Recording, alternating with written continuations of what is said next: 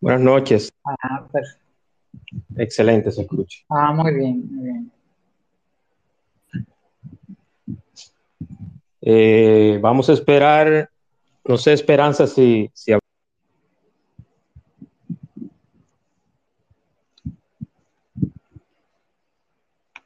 Se está cortando.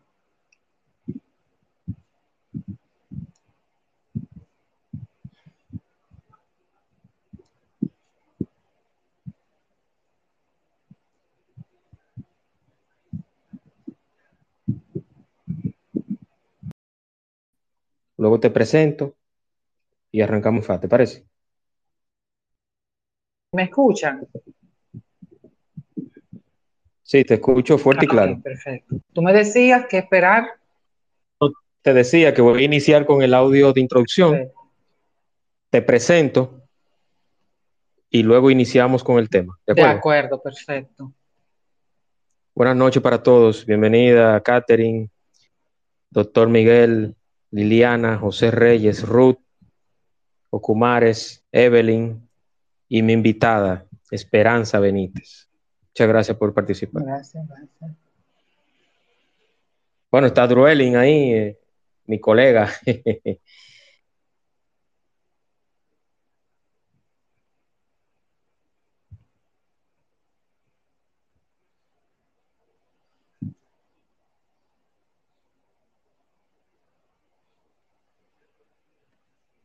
Ocho y dos, Esperanza. Entonces, vamos a iniciar eh, inmediatamente con el, el audio de introducción. Ok. Y nada, empezamos con el tema. Ah, ok, perfecto.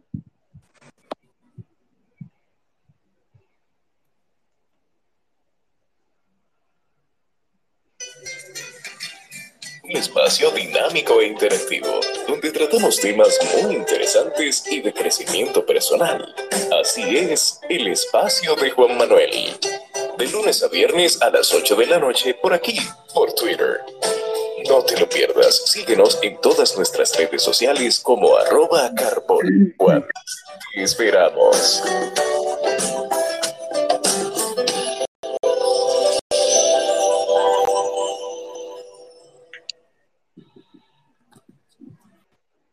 Ya escucharon, buenas noches, bienvenidos a, un espacio más del espacio de Juan Manuel en Twitter Spaces.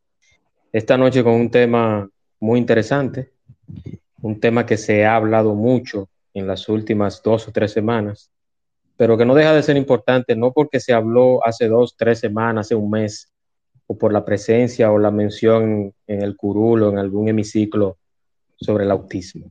Nuestro tema es el autismo desde la realidad dominicana.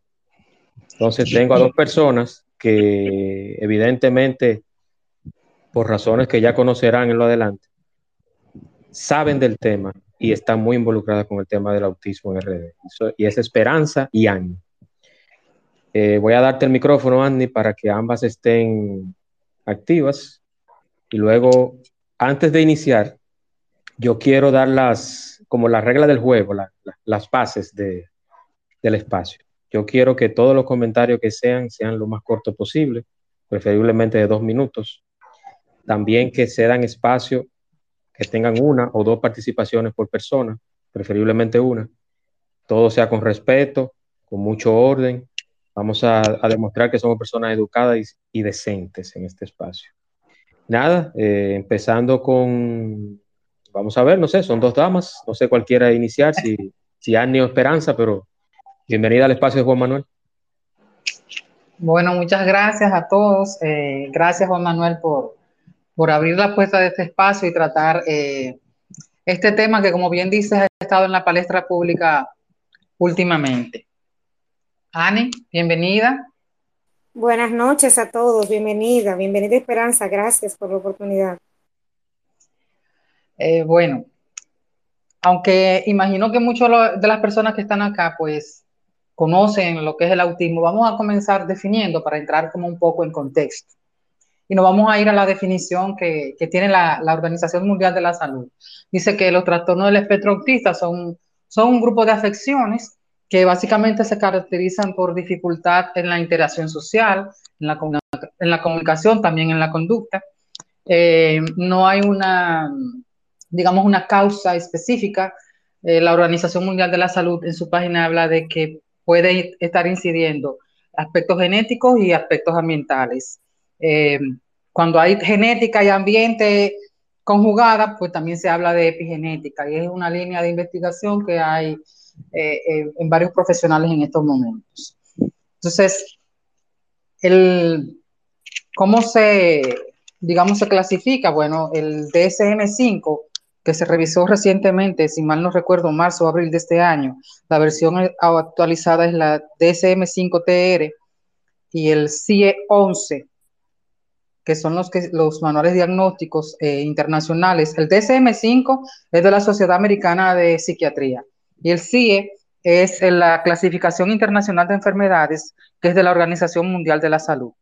Entonces, ambos manuales hicieron una serie de modificaciones donde anteriormente, por ejemplo, habían varias, eh, varios diagnósticos como trastorno generalizado del desarrollo, eh, eh trastorno generalizado no especificado, eh, síndrome de Asperger, todo eso en términos diagnósticos, estos manuales lo desaparecen y lo agrupan como parte del trastorno del espectro autista, o sea, ya para fines diagnósticos no se habla de Asperger, no se habla de trastorno desintegrativo de la infancia, no se habla de trastorno generalizado de desarrollo, sino que todo lo han clasificado dentro de trastorno del espectro autista. Este, también esas modificaciones incluyeron que anteriormente, por ejemplo, el síndrome de Rett era considerado parte del, del autismo, ya eso lo clasifican como enfermedad genética. Eso a modo de contexto, porque mucha gente todavía veo que hoy usa el término Asperger como si fuera un diagnóstico y ya no es tal. Más bien, eh, lo que se clasificaba anteriormente como Asperger queda como TEA grado 1.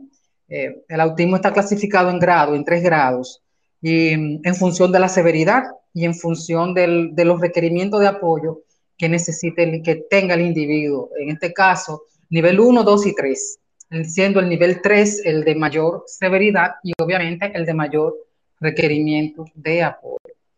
Eh, eso así como para entrar un poco en contexto. Ahora, si nos vamos al tema de las estadísticas, a nivel mundial, la Organización Mundial de la Salud establece que uno de cada 100 niños está en el espectro autista. Si vamos a Estados Unidos, en los CDC hablan de uno de cada 44 niños y que la tasa de prevalencia ha sido creciente en los últimos años. En República Dominicana, desafortunadamente, no tenemos estadísticas, este, porque la boleta censal, el censo que se hizo en 2010, no contempla esa delimitación por tipo de discapacidad. Para aquel momento, en el censo del 2010, el total de personas con discapacidad, según ese censo, hablaba de que era un, un 12.41% de la población dominicana, era poco más de un millón de personas. Sin embargo, si nos vamos a la página de Conadis, ellos lo que tienen allí son las estadísticas de una encuesta que hizo la Oficina Nacional de Estadística en el año 2013, o sea, tres años después del censo. Fue una, estas informaciones eh, son de la encuesta en hogar, que no es más que una, una es aleatoria y es eh, probabilística. Allí hablan de que un 7, poquito más de un 7% de la población dominicana eh, tiene alguna discapacidad. Pero yo particularmente me quedo con la información oficial del censo. ¿Por qué? Porque el censo se supone recoge la información de toda la población. En cambio, esta estadística de, esa, de ese muestreo fue sencillamente probabilístico y no recogió solamente unas muestras, unas 28, creo que 26 mil y tantas de familias. Entonces, eh, en República Dominicana no tenemos estadística, lamentablemente. Entonces, yo siempre digo que como nosotros, como país, vamos a estar estableciendo políticas públicas si no tenemos ni siquiera un número. No solamente para autismo, sino para cualquier otra condición de discapacidad. No tenemos cifras que permitan al Estado diseñar políticas públicas para responder a la necesidad de esta población. Yendo específicamente al autismo, ¿qué retos enfrentamos las familias? El primer reto es el tema del diagnóstico. ¿Por qué?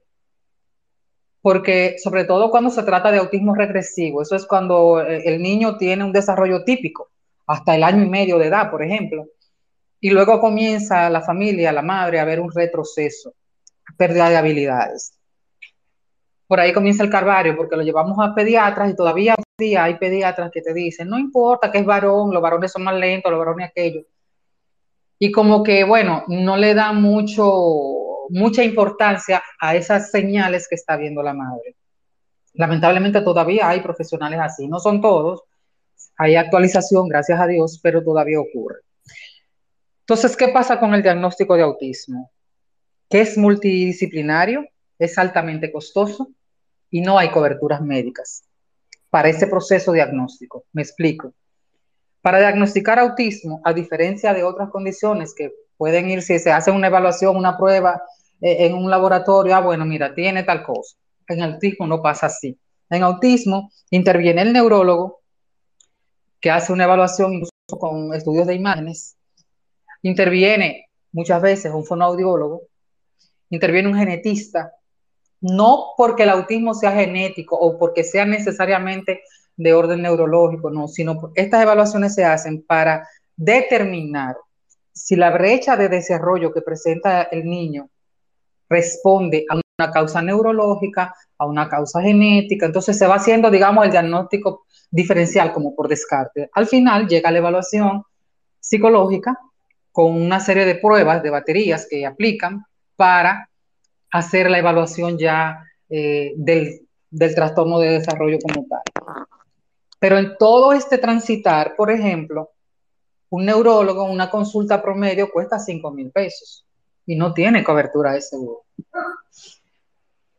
Algunas familias que tienen seguro que le permiten hacer reembolso, pues pueden hacer ese trámite, pero la pregunta es, ¿cuántas familias tienen un seguro que le permita hacer reembolsos? Si nos vamos a la evaluación psicológica, dependiendo de la batería de pruebas que se aplique, y la información la tengo recientica porque eh, pudimos eh, acompañar a una familia en el proceso. Cuesta, señores, 23 mil pesos solamente la parte psicológica. ¿Quién en este país, donde sabemos los niveles de ingresos que hay, podemos hacer frente a todos los gastos que implica solamente el proceso diagnóstico? Fíjense que no, hablé de costo de neurólogo y de costo de, eh, a nivel de psicología. Y ahí no están ni siquiera incluidos los estudios de imagen, el electrocefalograma, la resonancia, o sea, es costoso, sale de las manos de la mayoría de las familias de este país. Es insostenible. Entonces, ya luego comienza el tema de las familias y viviendo. Hay un duelo, por ese hijo que se esperaba y que resulta que tenemos un hijo que igual amamos, pero con una condición que es desafiante. Y que en un, país como el nuestro, realmente, pero más legislación que exista, no tenemos garantía ni siquiera de los servicios más básicos para la totalidad de la población con cualquier discapacidad, no solamente con autismo. La familia tampoco tenemos apoyo, a pesar de que la ley lo establece que nos ayude y que nos acompañe en ese proceso de duelo. Y depende de cada familia el tiempo que permanece en el duelo. Entonces, la dinámica familiar se afecta, aumenta el estrés en la familia, los gastos se incrementan o se reduce el ingreso porque a veces uno de los padres tiene que dejar de trabajar porque no puede, porque no tienen con quién dejar al hijo. O sea, es una conjugación de factores que hace muy compleja la situación para cualquier familia en este país. Ani, no sé si tú quieres ir, eh, para no hacer un monólogo, eh, aportando algo a, esta parte. Eh, sí, Esperanza, decir respecto a las estadísticas que tú mencionabas ahorita de la OMS, que establecen que uno de cada 100 niños pues está dentro del espectro, pero hay algo que es que ellos dicen que los países en subdesarrollo no tienen estadísticas. O sea que eso hay que subirle un, hay que subirlo un poquito más y, con, y sabiendo cómo es la OMS, pues uno de cada 100, pues sería tomar esa información con pinzas, porque ya sabemos que todo lo que se mueve en esas instituciones, o sea que yo definiría, yo de hecho yo lo defino en particular, el autismo como una epidemia, la epidemia eh, de la época moderna, porque eh, es un daño, ¿verdad? Es una situación no esperada, no buena, no es yo no la veo como una bendición, como mucha gente pueden ver. Yo veo a mi hijo como una bendición, pero el autismo no, y mucho menos en República Dominicana. Por lo tanto, yo lo defino como un mal, como un daño, como lo define el diccionario, que se expande de manera rápida en diferentes países, o sea, como lo define una epidemia, y que las acciones de los estados, más en los países como el nuestro, no están encaminadas a que esas personas con autismo que cada día va aumentando más y más puedan tener los servicios básicos que están contemplados en una ley. O sea que la desatención que tenemos no es porque no tenemos ley, es simple y sencillamente porque hay una falta de conciencia, una falta quizás de voluntad, también porque no sabemos, como tú decías efectivamente, cuántos somos, porque vamos a incluirnos porque somos parte de la familia, aunque no tenemos el diagnóstico. O sea, no se sabe cuánto es la población eh, que tiene autismo en República Dominicana, pero si tú te pones en un barrio a mirar, tú te vas a dar cuenta que hay niños que están dentro del espectro que no han sido diagnosticados y que ese, eso es una situación eh, difícil porque compromete el desarrollo eh, o, la, o, la, atención oportuna para esos niños, no, no solamente diciendo lo que están diagnosticados, sino lo que no están diagnosticados y también está el mal de que hay muchísimos profesionales de la salud que no están certificados para dar diagnóstico de autismo, que en este tiempo también están dando diagnóstico de la condición, probablemente incurriendo en un error diagnosticando a niños que no tienen la condición, porque también esa es otra. Hay niños recibiendo terapias que no necesariamente tienen autismo, pero están diagnosticados porque lamentablemente, aunque hay muchísimos profesionales que son buenos, que son profesionales, valga la, la, redundancia, pero también hay muchas personas que se aprovechan porque el autismo es esta condición que es muy, eh, es muy fácil tú aprovecharte de los padres, de la desesperación y lucrar en gran manera con la condición. es. Esa es la realidad. Esa es la realidad. Entonces, si nos vamos también a las partes de las terapias, señores, si bien es cierto que con Avis vino a, perdón, con nadie, sino que el CAI vino a, suplir eh, ciertas necesidades. No es menos cierto que el CAI no es suficiente. Ni el CAI de San Juan, ni el de Santiago, ni el de Santo Domingo Oeste. ¿Por qué razón? Y también cuestiono un poco el nombre, Centro de Atención Integral a la Discapacidad. En mi opinión, no es un centro de atención integral a la discapacidad porque atiende solamente tres condiciones, autismo, Down y parálisis hasta los 12 años y las demás condiciones que están todas fuera. Aparte, en ese rango etario que atiende el CAI, también estamos ante largas listas de espera, tanto para diagnóstico, para evaluación, como para eh, cupos para terapias. Tengo entendido que ya el tema de, de lo que son las evaluaciones ha ido mejorando, ha ido fluyendo, no igual con el cupo para las terapias. Entonces, estamos hablando de que un centro que cuenta con muy buenos profesionales, que tiene una excelente infraestructura física, no suple las necesidades de la población, ni siquiera de las tres condiciones que se supone atiende, ni siquiera de esas tres. Esperanza, permíteme interrumpirte en algo con respecto a las edades. O sea, es que hasta los 12 años reciben niños, no es que las terapias duran hasta los 12 años, porque por ejemplo, lo digo por conocimiento de causa, por el caso de Daniel José, mi hijo, Daniel José le dieron el alta a los 9 años. Ok. O sea que no es que tu niño va a durar hasta los 12 años, es, es que hasta los 12 años una familia tiene la oportunidad que le ingresen al niño. O sea que también eso sería un agravante Exacto. Eh, para la familia, porque si tu niño tiene 12 años, el autismo no se quita a los 12 años, ni se quita cuando el CAI le da de alta. ¿Qué va a pasar con los niños que están en la preadolescencia o qué pasa más bien que tampoco tienen un centro porque después de los 12 años el CAI no los recibe? Exactamente. Exactamente. Mira, cuando el CAI salió era hasta los 10 años de atención. Yo recuerdo que a Luis le faltaban como, creo que 6 o 7 meses para los 10 años.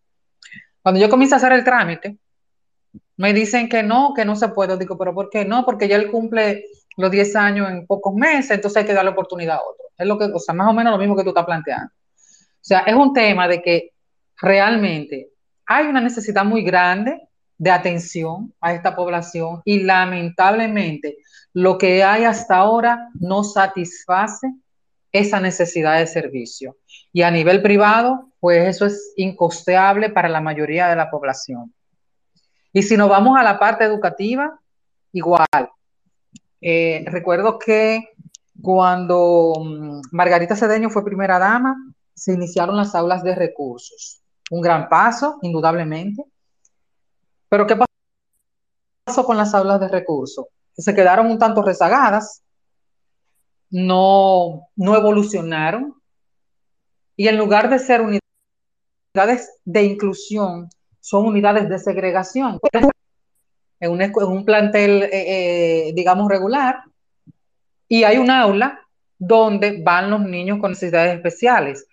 Los agrupan sin diferenciar edad, sin severidad del diagnóstico, todo es como más bien como, bueno, una estancia.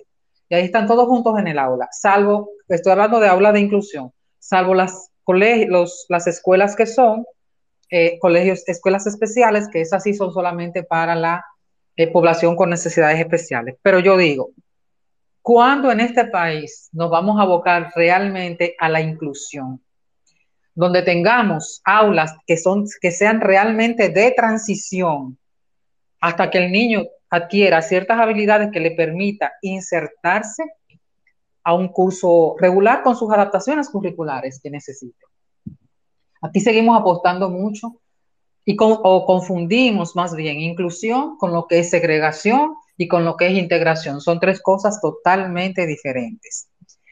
Si nos vamos al sector privado, ahí las familias realmente, eh, eso es inalcanzable por los costos. Las colegiaturas, bueno, hoy misma me escribió una madre diciendo, ella tiene dos hijos mellizos con, con en el espectro autista. El colegio más económico que consiguió le cobra 4.500 pesos por cada niño, o sea, son 9.000 al mes. Su esposo es policía, ella no trabaja porque tiene que atender a los muchachos. Pero para inscribirlo le piden 30.000 pesos. Eso cubre la, la inscripción, material gastable, los útiles y demás. ¿Cómo una familia, o sea, puede pagar esa cantidad de dinero. Estamos hablando, señores, de situaciones que escapan, que desbordan a la familia. Y no solo eso, hay colegios que tienen cláusulas, no me refiero a las, a las tarifas como tal, porque esto es libre mercado y cada quien establece las tarifas que tienda, que debe establecer. Pero tiene cláusulas en sus, en sus contratos que son, no son más que contratos de adhesión, que, son, que pueden ser abusivas, como por ejemplo el que tú retires al hijo antes de finalizar el año escolar y está bien que te penalicen, pero no que te penalicen con el 100% de la matrícula que te falta por cursar, porque eso lo viví. Y yo tuve que echar incluso pleito en proconsumidor, en educación, porque me dijeron que no era de allá. O sea, aquí no hay una estructura que defienda los derechos, primero del niño con una condición especial y mucho menos de la familia. Entonces, Estamos hablando de que aunque existe una legislación, hay un desamparo. En la práctica hay desamparo. Dani. Eh, realmente, a veces yo escribo por aquí, algunos me ven, que escribo cosas que suelen parecer muy duras, pero quizás lo hago no solamente con, la, con el afán de desahogarme un día duro, un día difícil, porque ya las familias estamos acostumbrados que hay días buenos, hay días malos y hay días peores.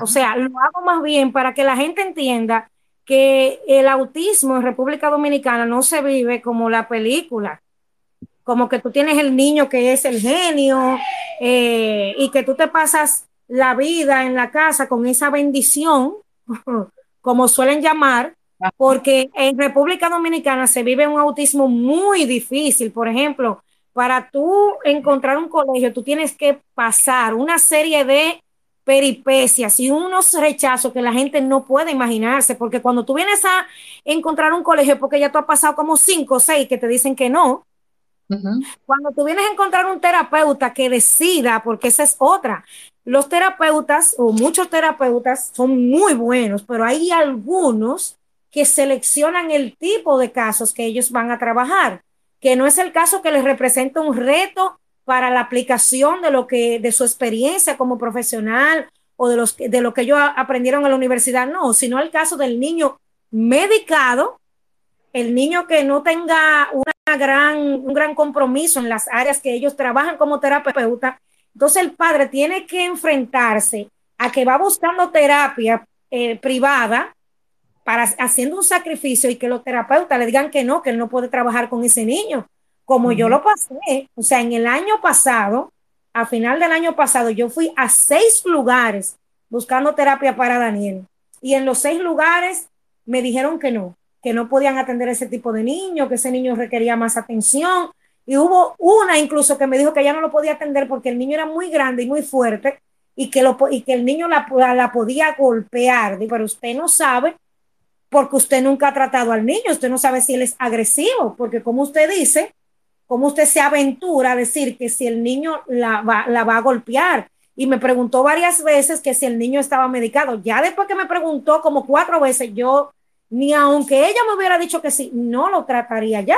No lo iba a tratar allá porque estaba muy afanada en el tema de la medicación, porque muchos terapeutas quieren niños zombies que el niño no va a aprender porque un niño medicado tiene el cerebro dopado y tiene un compromiso que no le va a permitir asimilar eh, de manera normal. O sea, esas son de las pequeñas cosas que nosotros nos enfrentamos en este sistema que no tenemos en la práctica porque hay una ley que tenemos en República Dominicana que se llama Ley 513, Ley de Discapacidad, que es una ley poética, o sea, es una ley que le faltan algunos puntitos, o sea, ponerle unos adornitos, ponerle chulería más bien, por así decir, en el reglamento de aplicación y una que otra modificación, pero es una ley que, que es buena, o sea, es una ley que tiene, eh, eh, es una ley que si se aplica, pues podría funcionar, pero en la práctica, en el reglamento,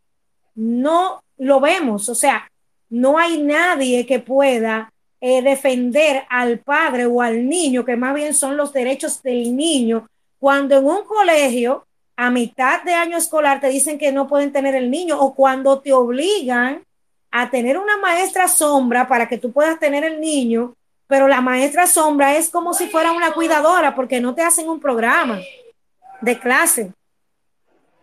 O sea, porque no te hacen un seguimiento, porque no hay una estructura del Ministerio de Educación Especial que le dé seguimiento a esos colegios que se venden como inclusivos, pero a la hora de la verdad son más bien colegios que te integran al niño en una esquinita, que él ve los otros niños que existen, o, segrega, o, colegios que te segregan, pero el Ministerio de Educación Especial no lo supervisa. De hecho, yo me pasé medio año tratando de conseguir el currículum homologado para Daniel y nunca recibí una respuesta. Y de hecho se supone que hay un registro que tienen que tener esos niños porque se supone que esos niños tienen un curso de acuerdo a la edad que tienen que ir, ¿verdad? Eh, pasando eh, los niños neurotípicos y que ellos tienen una sección que debe de estar en el sistema de educación especial. Cuando tú vas a buscar, o sea, eso no, no hay orden, porque es como un caos generalizado. ¿Por qué? Porque el sistema dominicano, no estoy hablando ni del PRM ni del PLD, ni de nada. La que hizo un poquito más, que empezó fue Margarita con las aulas de recursos que se, quedaron como media rezagadas y luego Cándida. O sea, no estoy hablando ni de gobierno ni de nada, sino del sistema en general. El sistema en general se olvida de, este, de esta población. Ahora están recordando un poquito porque se han dado cuenta que son tantos los niños o las personas con autismo y esas personas tienen familia que representan votos. Por eso en esta temporada se está mencionando muchísimo el autismo. Hay algunos que lo hacen con buena intención, pero otros están haciendo proselitismo político porque sabe que la mami y el papi, el tío, la familia de esas personas con autismo votamos. ¿Está de verdad? Estamos absolutamente desamparados y no hay una voluntad de querer resolver la situación que ni siquiera con tanto dinero que se resuelve. O sea, no se necesita que le den el 4% del presupuesto nacional para que se resuelva, se apalee un poquito la situación, no, porque es que ni siquiera te oyen, oyen a los que no tienen que oír y ni siquiera se unen porque está todo el mundo golpeando al aire para sacar una tajada del pastel en capitalización política y mediática, no en más nada. Y me perdona que lo diga de forma tan cruda, pero es lo que yo como madre veo y pienso, puesto que hay, un, hay varias modificaciones a la ley 513 para ponerla a funcionar y todo el mundo lo que estén proponiendo leyes tirando al aire cuando ya tenemos una, vamos a trabajar en esa, vamos a unirnos, porque si ustedes quieren ayudar a las personas con autismo y a la familia que nos está llevando, quien no nos ha parido, pues vamos a unificarnos, escuchen a la familia, Escuche al que, al que pasa el verdadero trabajo, porque yo te voy a decir una cosa, esperanza, y perdóname el tiempo que me he tomado y todo el que me esté escuchando aquí. No es lo mismo llorar en un Ferrari que llorar en un carro público. No, o sea, son lágrimas, son realidades parecidas, pero el trabajo es totalmente diferente no es lo mismo el trabajo que tiene que pasar una persona que no puede pagar un colegio, que lo que tiene es, el sistema público, que una persona que puede pagar 60 mil, porque aquí hay personas que pueden pagar 60 mil pesos mensual de colegio, de terapia y de todo. Gloria a Dios, que es una bendición que lo pueden hacer. O sea, eso, eso está bien, pero no es lo mismo tú escuchar a ese tipo de personas que tú escuchar al de abajo que a veces no tiene ni siquiera para darle los medicamentos a los muchachos, porque hay algunos que beben medicamentos caros. No te estoy hablando de 500 pesos, te estoy hablando de medicamentos de, que se gastan hasta 15 mil pesos mensual, que tú lo sabes, Esperanza. Sí, así es, así es. Entonces, yo lo que quisiera saber cuándo es que un gobierno, y no estoy hablando del gobierno del PRM para mal, para que me entiendan, pudiera estar gobernando el gobierno del partido de la Alianza Nacional de lo que sea.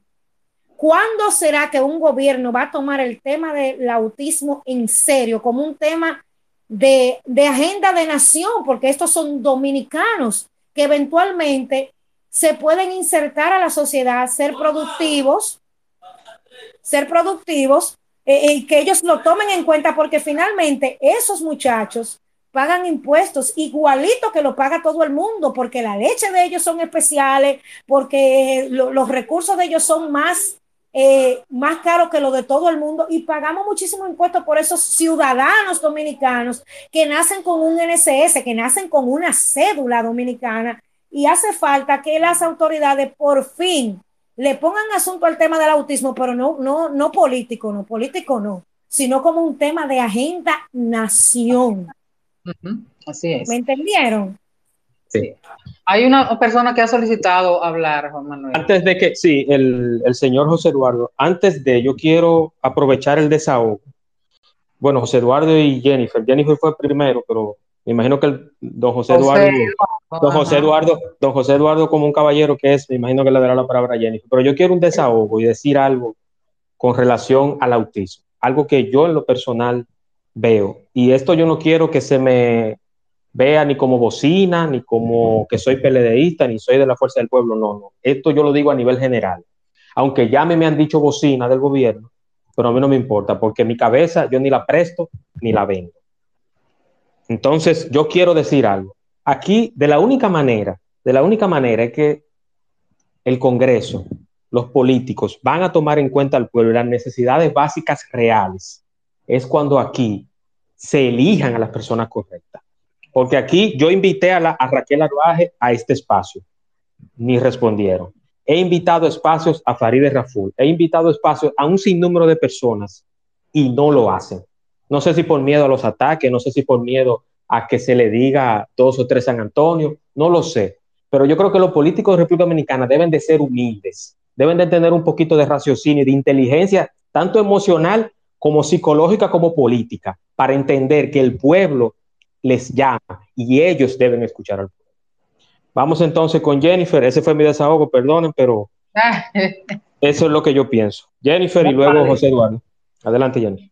Muy buenas noches, eh, excelente que hayan aperturado este espacio, me parece muy relevante e importante porque es algo que nos afecta a todos, todos tenemos a alguien eh, que, tiene que, lidiar con una persona que, tenga el trastorno de espectro autista o alguno, ¿verdad?, del espectro.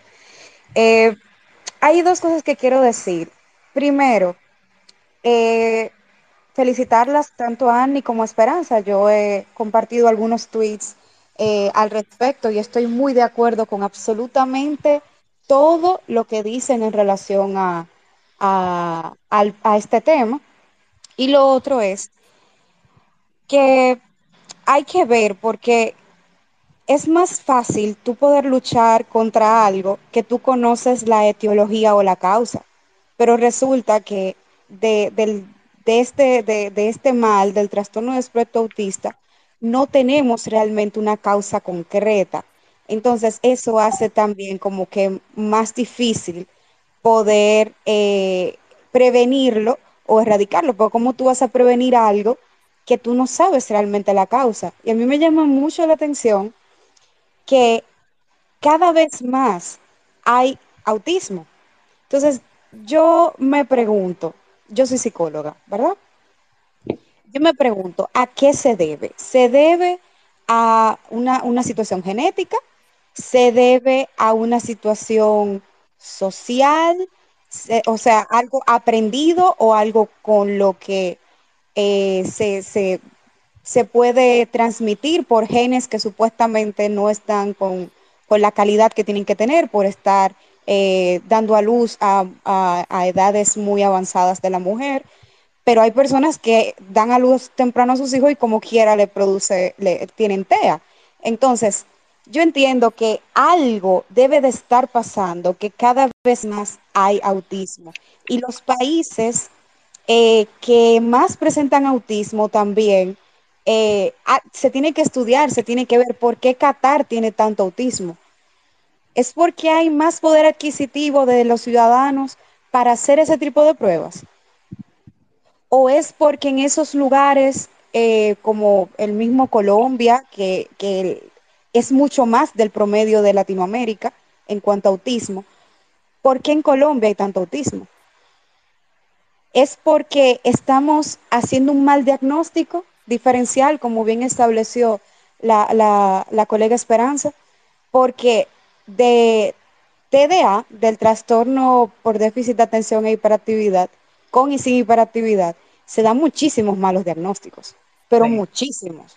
Entonces, yo entiendo que hay como una, no sé si ustedes eh, están de acuerdo conmigo, Annie y Esperanza, pero entiendo que hay como una tendencia en todo lo que tiene que ver con psicología y psiquiatría a psicopatologizar todo. O sea, a poner todo como malo para medicar. Y yo creo que es algo muy delicado. Y habría que ver si realmente todos estos casos de autismo, eh, ¿por qué son? Si se puede provocar o no, ¿por qué la OMS no ha hecho más estudios para decir esto? ¿Qué es lo que está pasando? Porque es que todo lo que sea psicológico, tiene un factor biopsicosocial. Entonces, la parte biológica, ¿cuál es? ¿Cuál es la etiología? Y ya para finalizar mi participación, que en verdad nada más es un comentario, eh, yo entiendo que lo que dice Ani sobre, la, sobre que ya hay una ley, ya hay una ley, lo que no hay es voluntad. Muchos quieren tener sonido con este tema, legisladores y demás. Entonces yo entiendo que se deben hacer soluciones eh, concretas, dejando un poco al Estado de lado, y, por ejemplo, el CODOPSI, el Colegio Dominicano de Psicólogos, debería de estimular eh, y promover a de manera gratuita en sus espacios o darle algún tipo de incentivo a los terapeutas del habla y los de conducta eh, infantil para beneficiarlos de alguna manera y que ellos ofrezcan a bajo costo, a más bajo costo estas terapias. Y obligar de alguna forma al MINER a que dentro de ese 4% se incluya de manera real lo que tiene que ver con la educación de, de personas con TEA y otras necesidades educativas especiales que no son la única. Y a salud pública por igual, que lo incluya en los programas de medicamentos de alto costo, que no entiendo por qué no lo hacen. Eh, es todo lo que quería decir. Ok. Gracias, Jennifer. Vamos entonces, una cosita. Ah, ok, ok, ok, perfecto. Para responderle a Jennifer, mira, realmente se habla de que hay sobrediagnóstico. Eh, algunos hablan no de autismo, sino de fenotipo, de fonocopias. O sea, como que hay una mezcla de todo. Y sí, eh, hay una tendencia también a que todo se, es patológico. O sea, creo que hay un poco de todo. Hay más casos, hay líneas de investigación. Por ejemplo, si tú consultas al doctor Nicola Antonucci, que él es un psiquiatra italiano, en su práctica, él tiene incluso algunos, algunas publicaciones hechas de, de estudios que él ha hecho. Él habla mucho del tema de neuroinflamación, de master cells, de, mm, de activación microbial, eh, o sea, hay varias líneas de investigación.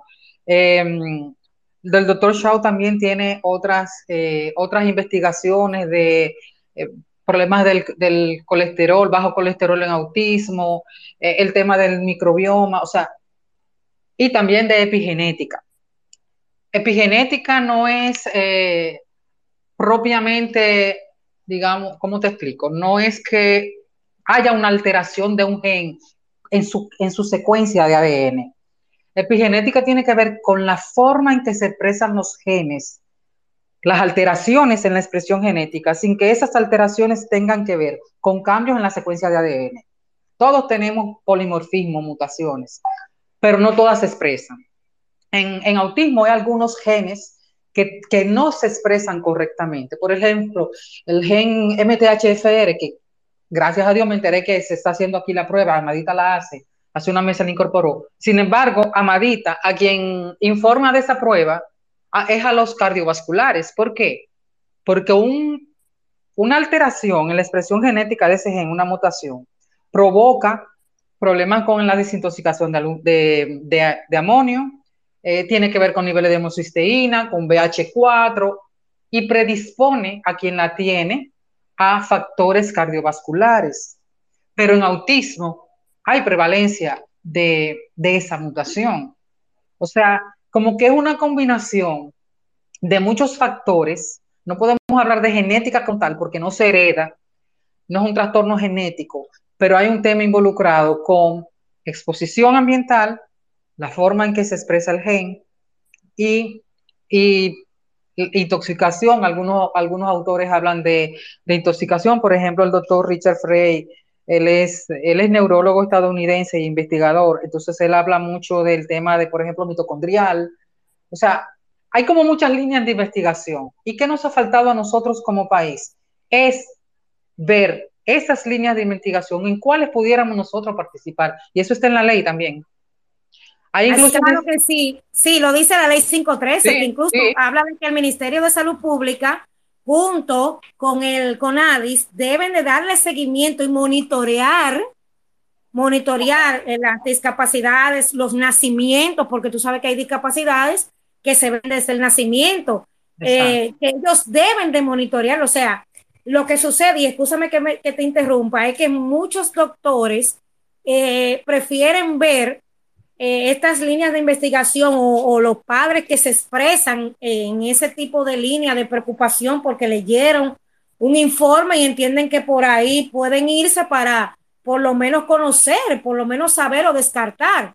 Eh, y ellos prefieren decirle a uno conspiranoico, porque también muchos doctores se han ido con la línea de ya se descartó, de investigaciones que, eh, que tienen años, que fueron sesgadas porque había conflicto de intereses. También existen doctores que no les interesa porque de hecho en el camino yo llegué a proponerle a varios pediatras de mi hijo que hiciéramos una prueba que nos pudiéramos estudiar el caso que yo le cedía a Daniel para que investigaran con él, si no había que ponerle ningún medicamento que lo fuera, ¿verdad?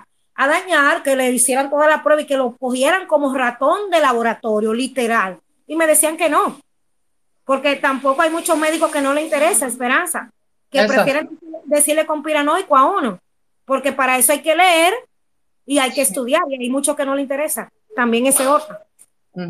Hay más preguntas por ahí, Juan Manuel. Sí, tenemos a, en este mismo orden, tenemos a José Reyes, Emmanuel, Martín y Catherine. Vamos con José Reyes primero. Adelante, José. Ay, José Eduardo no, no estaba. Mira, eh, sí, lo veo, pero parece que no está disponible. Bajó el, ah, micrófono, ya bajó la solicitud. Buenas noches, Manuel, y muchas gracias por estos relevantes conversatorios que son siempre didácticos para cada uno de nosotros y un virtual y abrazo fraternal a los demás. Dicho eso, hoy no quiero hacer, bueno, sí, hoy no quiero hacer ninguna interrogante, sí o no, más que corroborar algo con relación a esta, a esta situación tétrica, digámoslo así, nefasta, que muchas familias dominicanas padecen con relación a esta condición. Pero yo considero, y le digo también a Ani, y entiendo que lo prudente es encarar, hacerle frente e incluso hincapié a las autoridades, gobernantes, para que le den utilidad o apliquen lo que es la ley 5-13, la cual eh, garantiza y protege la igualdad de derechos de personas con cierta discapacidad. No es a veces quejarse por las redes, porque incluso lo digo,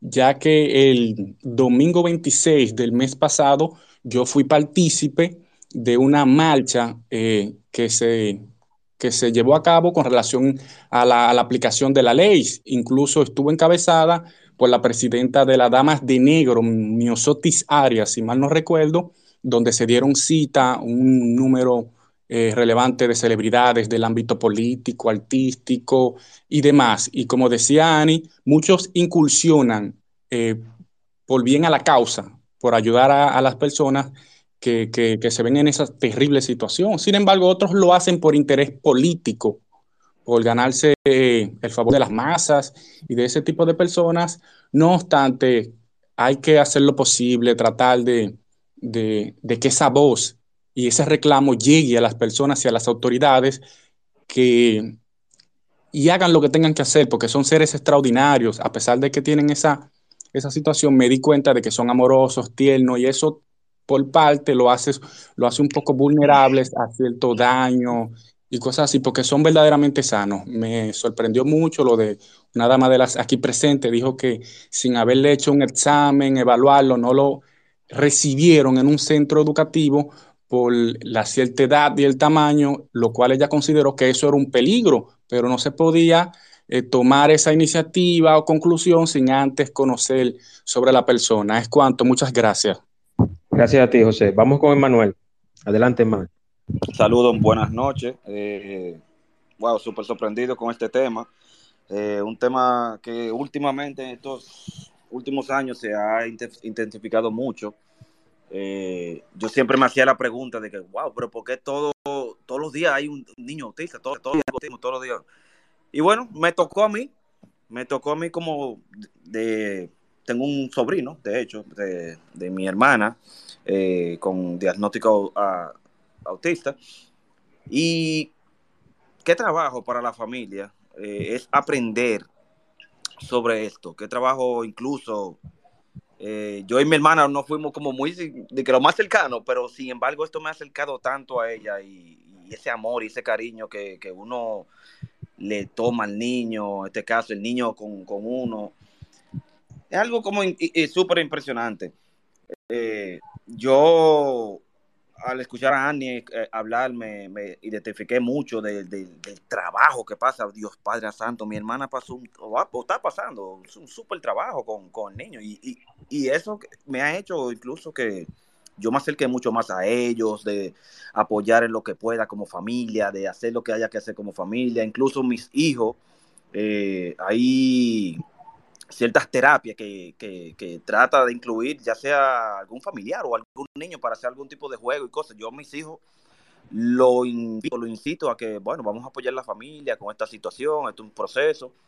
Eh, reciente hicimos eso con el niño más pequeño mío, de siete años, incluyéndolo para que sepa, para que vea que no es nada, que no es un niño, eh, ¿cómo llamarlo? Que no suene feo, que no es igual a él en cierto sentido, que hay, hay ciertas cosas que, que hace diferente que es normal, que en el proceso va aprendiéndolo.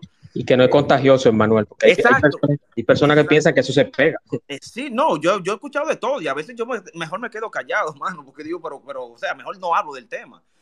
Sí, sí me molesta y, señores, no soy homofóbico, no tengo ningún tema, pero el tema, por ejemplo, de las agendas L- LGTB, para los gobiernos es más incitante y más apoyo y más cosas y más desfile y más cosas que, que situaciones como autismo, o sea, caramba, o sea, a, a veces me da esta pena, pero ¿qué podemos hacer? Eh, mil disculpas, quien, quien lo sea, no, no trato de ofender ni nada, solamente un pequeño comentario sobre eso. Eh, honestamente, de verdad, bueno, eh, gracias Annie, gracias Esperanza por ilustrarnos muchas cosas. Yo todos los días me incluyo más también, leo un poco más, porque yo no sé si me toque a mí en su momento. Y, o quizás familiares también igual, eh, como mi, hermana, o sea, es difícil. Muchas gracias, señor, y buenas noches. Gracias, Manuel. Vamos con Juan Carlos, eh, no, perdón, Martín, perdón, Martín, Catherine y Juan Carlos. Adelante, Martín, activa tu micrófono. Discúlpame que no me di cuenta cuando, eh, no sé cuando yo encendí el micrófono, pero me da otro tiempo porque ahora mismo voy manejando y así no cometo una imprudencia. No, que no te pongan una multa, por favor. que estamos Lo lejos más para pagar. Ok, mi hermano. Nada, vamos con Catherine. Adelante, Catherine. Gracias, eh, buenas noches. Yo tengo dos preguntas, eh, porque ahora, escuchando, es que estoy relacionándome realmente con el tema. La primera es, cuando ustedes eh, dicen a factores ambientales, ¿a qué es específicamente que se están refiriendo? Y la segunda es que si la edad para tener hijos influye directamente para tener un niño autista. Esas son mis preguntas y muchas gracias. Gracias, Catherine. Mira, la edad, hasta ahora no hay ningún, ningún estudio, nada que diga que la edad es determinante. No. Eh, cuando hablamos de factores ambientales es, por ejemplo, muchas eh, investigaciones hablan de toxicidad, eh, contam- contaminantes que hay en el, en el ambiente. Por ejemplo, el otro día se hablaba del polvo del Sahara que puede penetrar incluso hasta la, la barrera hematoencefálica, por ejemplo. O sea, el nivel de contaminación ambiental no es que provoque autismo, porque hay que, hay que aclarar eso. Lo que pasa es que puede alterar o puede afectar la forma en que un gen se expresa. No es que sea la causa, no. Es que todo va a depender del organismo del individuo, de cómo responde el individuo.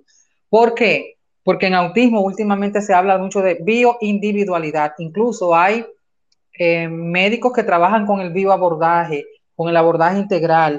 Es lo que yo vengo haciendo con Luis desde hace, bueno, desde el año 2014.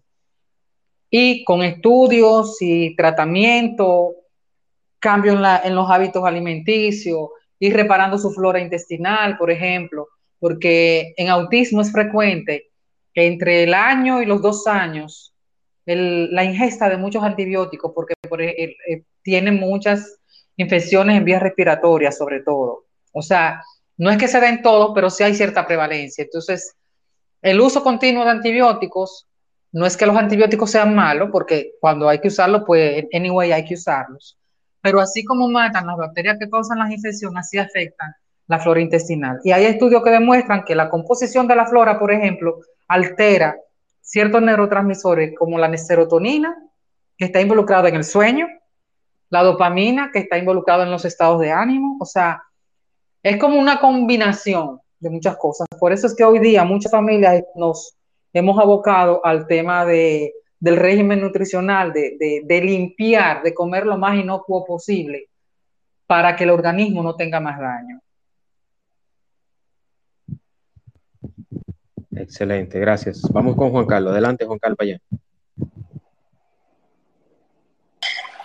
Gracias, Juan, como siempre, votándola.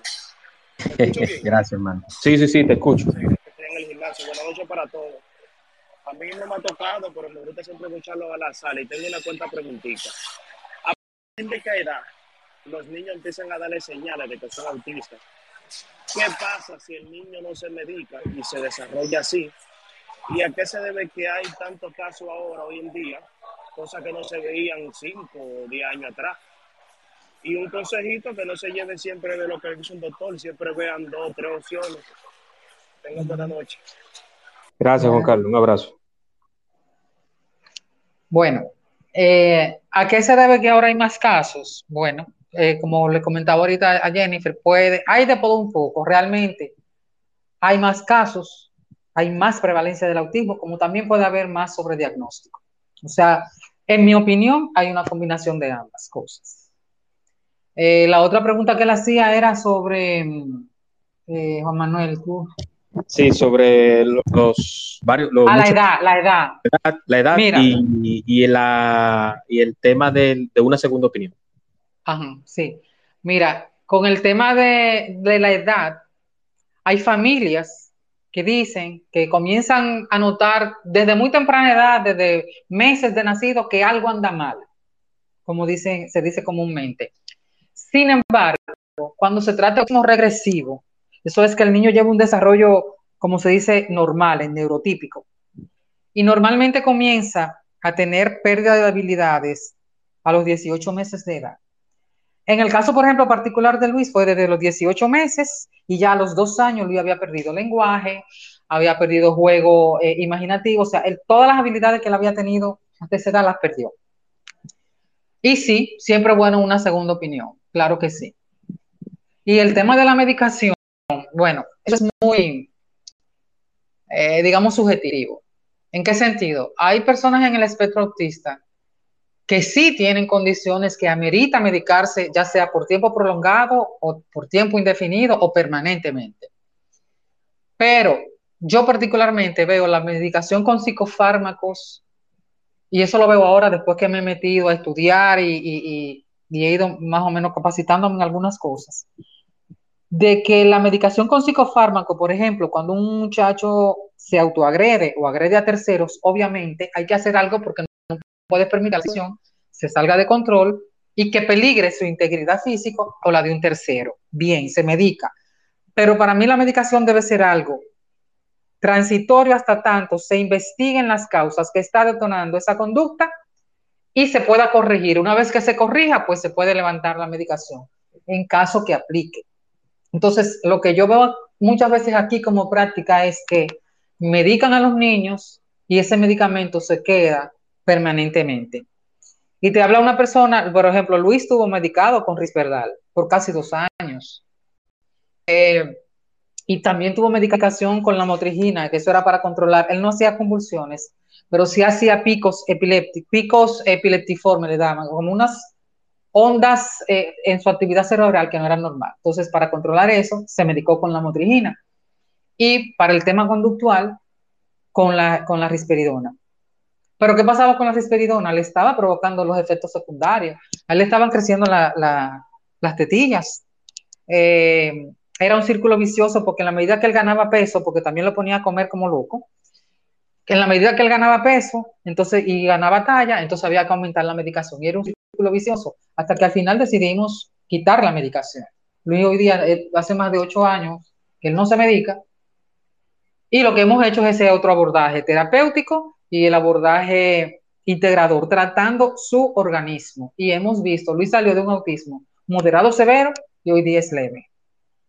Excelente, muchas gracias. Yo quiero aprovechar antes de dar paso a los demás, felicitar a Annie, a Esperanza, a Yu, Yu Sanz, que está aquí, que no ha hablado, pero yo sé que ahí tiene su hijo con una condición, felicitarlas por la fortaleza y por y por ese, ese, ese espíritu guerrero que tienen ustedes para, para esta enfermedad. Vamos con Raquel, en este mismo orden, Raquel, Criollo, Edgar y Elsa Valls. Adelante, Raquel. Muy buenas noches a todos. Eh, también quiero reiterar mis felicitaciones para Esperanza, Annie, que han expuesto información muy, muy importante, muy valiosa. Mientras Annie hablaba ahorita, yo me sentía como tan identificada porque mi niña, eh, bueno, ¿cómo les explico? Porque ella no tiene un diagnóstico, vamos a decir, de autista, pero uh, ya la diagnosticaron como, o no, mejor dicho, no le dieron un diagnóstico específico, porque eh, me dijeron que ella tiene síntomas que podrían encajar, pero no cumple como con la mayoría. Su, su, uh, su peor condición es que él habla, o sea, ese es su problema eh, más grave. Y cuando Annie explicaba lo de los colegios, yo decía, wow, pero es increíble, no, no, no me pasa solamente a mí. Los colegios es un problema grave porque uno inscribe a su hija en el colegio esperando que, como recibir, vamos a decir, lo que uno espera. Eh, y, y, uno ve como la apatía, o sea, como que no hay un compromiso eh, como con el niño, con las necesidades. En mi caso, sí he tenido que pagar eh, una sombra, lo que le dicen sombra, que ahora algunos le dicen luz, que para que no se diga tan fea la palabra, he escuchado. Y, y es así, o sea, te cobran eh, casi el doble de, de, del colegio porque esa persona te cobra, o sea, X cantidad, que tampoco es poco. Y no, o sea, tú ves como si fuera un acompañante, que no es como, como wow, o sea, tú como que tú no ves ese compromiso, vuelvo y repito, de decir sí, como que pues, estoy comprometida, que ese niño de, desarrolle y que vaya, sino como, ok, como a ver que, que, si el niño, lo que el niño pueda hacer como por sí solo y todo eso. Y otro punto también que quisiera eh, tocar es que, ¿por qué será que no se toca el tema de las vacunas? En mi caso particular, yo tengo mi teoría, yo no soy médico, especialista, pero a mí nadie me saca de esa idea. No sé, lo digo por experiencia, o sea, lo digo porque como que lo que he vivido, o sea, en mi caso. Y aparte de todo, hace poco hablé con un cardiólogo eh, infantil, un cardiólogo pediatra, y a mi niña se le tuvo que hacer varios estudios para un simple, una simple operacióncita que le iban a hacer en una ceja que tenía un quistecito de grasa y como la iban a dormir por completo, le tuvieron que hacer varios estudios, entre ellos evaluación cardiológica completa. Y el, el, doctor me dice, pero yo veo a tu niña como tan inteligente, no sé por qué, qué es lo que ella le pasa. Eh, y comenzó a preguntarme, yo dije, bueno, yo le dije lo mismo, digo, bueno, doctor, yo mi teoría son las vacunas. Yo no sé, pero eh, a uno le llama loco y no, chacho, tú lo que, tú estás inventando, tú estás soñando. Pero en mi caso eh, pienso eso, porque eh, el desarrollo de mi niña siempre fue, ok, eh, aquí la, psicóloga Esperanza estuvo tocando el tema de que hay un desarrollo, digamos, normal, entre comillas, hasta cierta edad. Pero, pero es que o sea, yo no solo lo he visto en mi hija, sino que también he visto cómo padres desesperados, o mejor dicho así, como impotentes, han inclusive presentado evidencias como en video, vamos a decir, del día de la vacuna, el día antes al día después. Y como que yo me quedo así pensando y digo, ¿por qué se ha querido callar esa posibilidad? Ok, contaminantes del ambiente, pero yo digo, en mi época, yo soy de la época de los 80, eh, aún, no, aún en los 90, eso era raro, uno escuchar un niño autista, o sea, y siempre se han vacunado, pero algo cambió. Para mí, lo que todos los niños reciben es vacunas. Eh, por ejemplo, no todos los niños se medican. Yo, mi niña, gracias a Dios, he tenido una niña súper sana en cuanto a su salud integral. Ella no se me enferma ni de gripe. O sea, es una, niña súper sana. Gracias a Dios, ni siquiera tienen que medicar para su comportamiento porque es muy tranquila. De hecho, es una niña tan tranquila, que tan mansa, que no ataca a ningún niño. Mejor hay que defenderla. Y, y, yo he visto, yo digo, ¿por qué entonces se descarta esa posibilidad? No se han ampliado estudios a los que hablan sobre eso lo quieren como acallar, como no, eso, eso no es verdad, porque han, estudio, han hecho estudios suficientes que, que descartan eso, pero no me convence. No me convence porque como que yo pienso, ok, todos los niños reciben vacuna y no a todos los niños le pasa, es verdad, pero que sabemos que no todos los organismos y todos los niños son iguales. De hecho, yo paré de vacunar a mi hija al año y yo no seguí vacunándola. Mi niña no ha recibido una vacuna más. Y yo no sé, pero yo estoy convencida de que no, no quiero vacunarla más. Tengo temor y de una desconfianza increíble hacia las quiero hacer un, paréntesis, un paréntesis tema vacuna. Antes de, darle el, eh, antes de que le den el micrófono a otro, mira, las vacunas realmente no causan autismo, o sea, no hay una relación causal vacuna-autismo. Y te habla alguien que vio en Luis un retroceso a partir de la triple vírica. ¿Qué es lo que pasa? Que, como tú bien dijiste, no todos los organismos son iguales y en las mismas, y, y probablemente un, tratamiento, un fármaco que le haga bien a una persona no le haga bien a otro. Algunos estudios, algunos hablan de que ese retroceso en las habilidades coincide con la época de la poda neuronal. Algunos dicen eso. Ahora, otros sostienen que tiene que ver ese cambio, esa alteración que se ve con la vacuna, puede deberse a ciertas, digamos, eh, desbalances en el organismo del niño y en su inmadurez del sistema inmune. Dicen algunos, son las, digamos, las teorías que hay, pero realmente relación vacuna como causa del autismo no hay. Yo, lo, yo la veo como, en el caso es como un detonante, pero no por la vacuna, sino por la condición de Luis.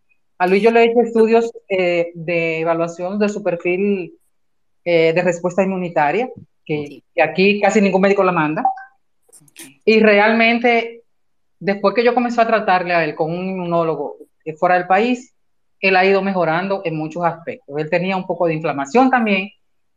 Eh, hay algo que se llama, bueno, el doctor aclarará, la encefalitis que se puede desarrollar por vacuna. Son casos muy aislados, son aislados, pero se pueden dar.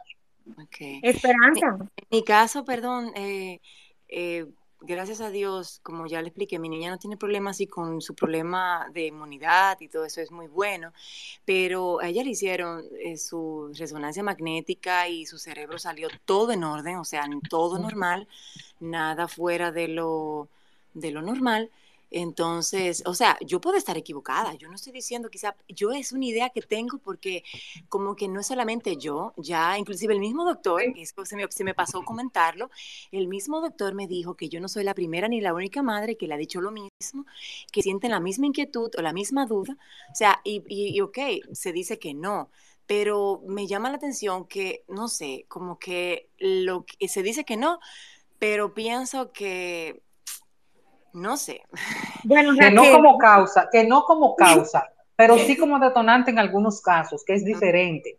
Okay. Yo, yo, yo tengo mi teoría muy parecida a la tuya, porque en el caso de Daniel, eh, que no tenía absolutamente nada, literalmente al otro día de yo colocarle su triple viral, o sea, literal.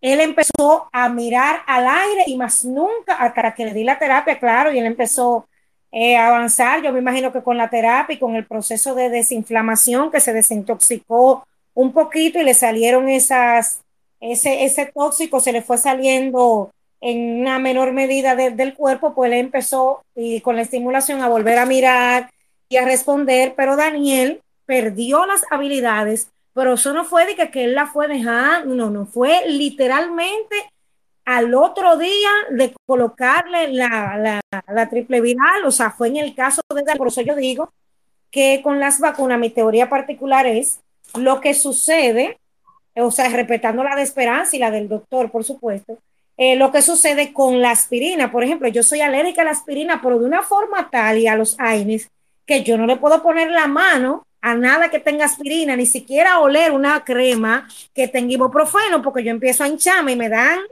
ya tú sabes, a mí me ha dado edema de glotis, o sea, el choque anafiláctico al punto casi de morirme por dos ocasiones por, eh, eh, por el tema de los AINES, pero ese es mi caso. ¿Significa que la aspirina sea mala y que le hace daño a todo el mundo? No, pero a sistemas inmunes como el mío, que la ve como una agresora, pues se defiende y me causa esa situación. Así es que yo veo el tema de la vacuna. Ahora, yo lo que entiendo es que no se pudo haber descartado la correlación cuando no se ha hecho un estudio en diferentes lugares y lo han hecho personas que están, están relacionadas con la industria, porque si yo vendo, como yo siempre he dicho, un dulce de coco, yo misma no me voy a decir que mi dulce de coco le hizo daño a una gente, porque ese es mi producto. Entiendo, o sea, sería muy seria yo o muy buena para yo, después que vendí una cantidad de un producto, indemnizar a todo el mundo y admitir que ese producto le hace daño a un grupo de gente determinada por una X razón, puede ser que no lo aguante en el estómago o Z, o sea, extrapolándolo con el tema del autismo.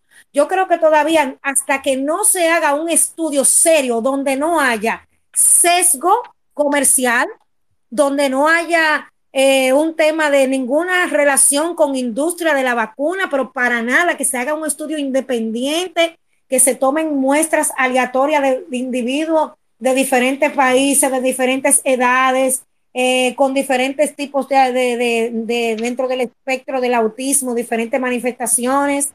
Yo no le creo a ningún estudio que no hay correlación, porque en el caso mío, en el caso de mi ahijado, aunque puede ser un detonante particular para el niño que tengan ciertas situaciones en expresiones de género, como se le quiera llamar, pero de que hay un tema con las vacunas, de verdad, de verdad, los hay. Hay algo definitivamente en la vacuna que no, que a algunos individuos le, le, detona el autismo. Mi humilde opinión. Gracias, Andy. Tengo entonces a Criollo, Edgar, en este mismo orden, van a ir hablando. Criollo, Edgar, Elsa, del doctor Miguel y Marlene. Adelante, Criollo. Sí, eh, muy buenas noches a todos. Espero que se encuentren bien. Mi, verdadero nombre es Fernando. Eh, sabe quién soy, así que ya les puedo decir sin ningún problema qué clase de, de persona soy. Y en realidad yo entré a este espacio porque casualmente yo soy Asperger. Sí, momento incómodo si se quiere. y la realidad es que desde mi perspectiva como Asperger, tuve experiencias quizás un poquito diferentes a, a las de otras personas en mi condición, porque claro, a mí me lo vinieron a diagnosticar relativamente temprano, y cuando digo relativamente temprano, Estoy hablando de unos siete u ocho años de edad. Me lo diagnosticaron durante un viaje hacia Estados Unidos. Y contrario a lo que quizás muchas familias en aquel tiempo, les estoy hablando de ya los años 96, 97, que en este país, me imagino que también en el resto del mundo, apenas se entendía esta situación,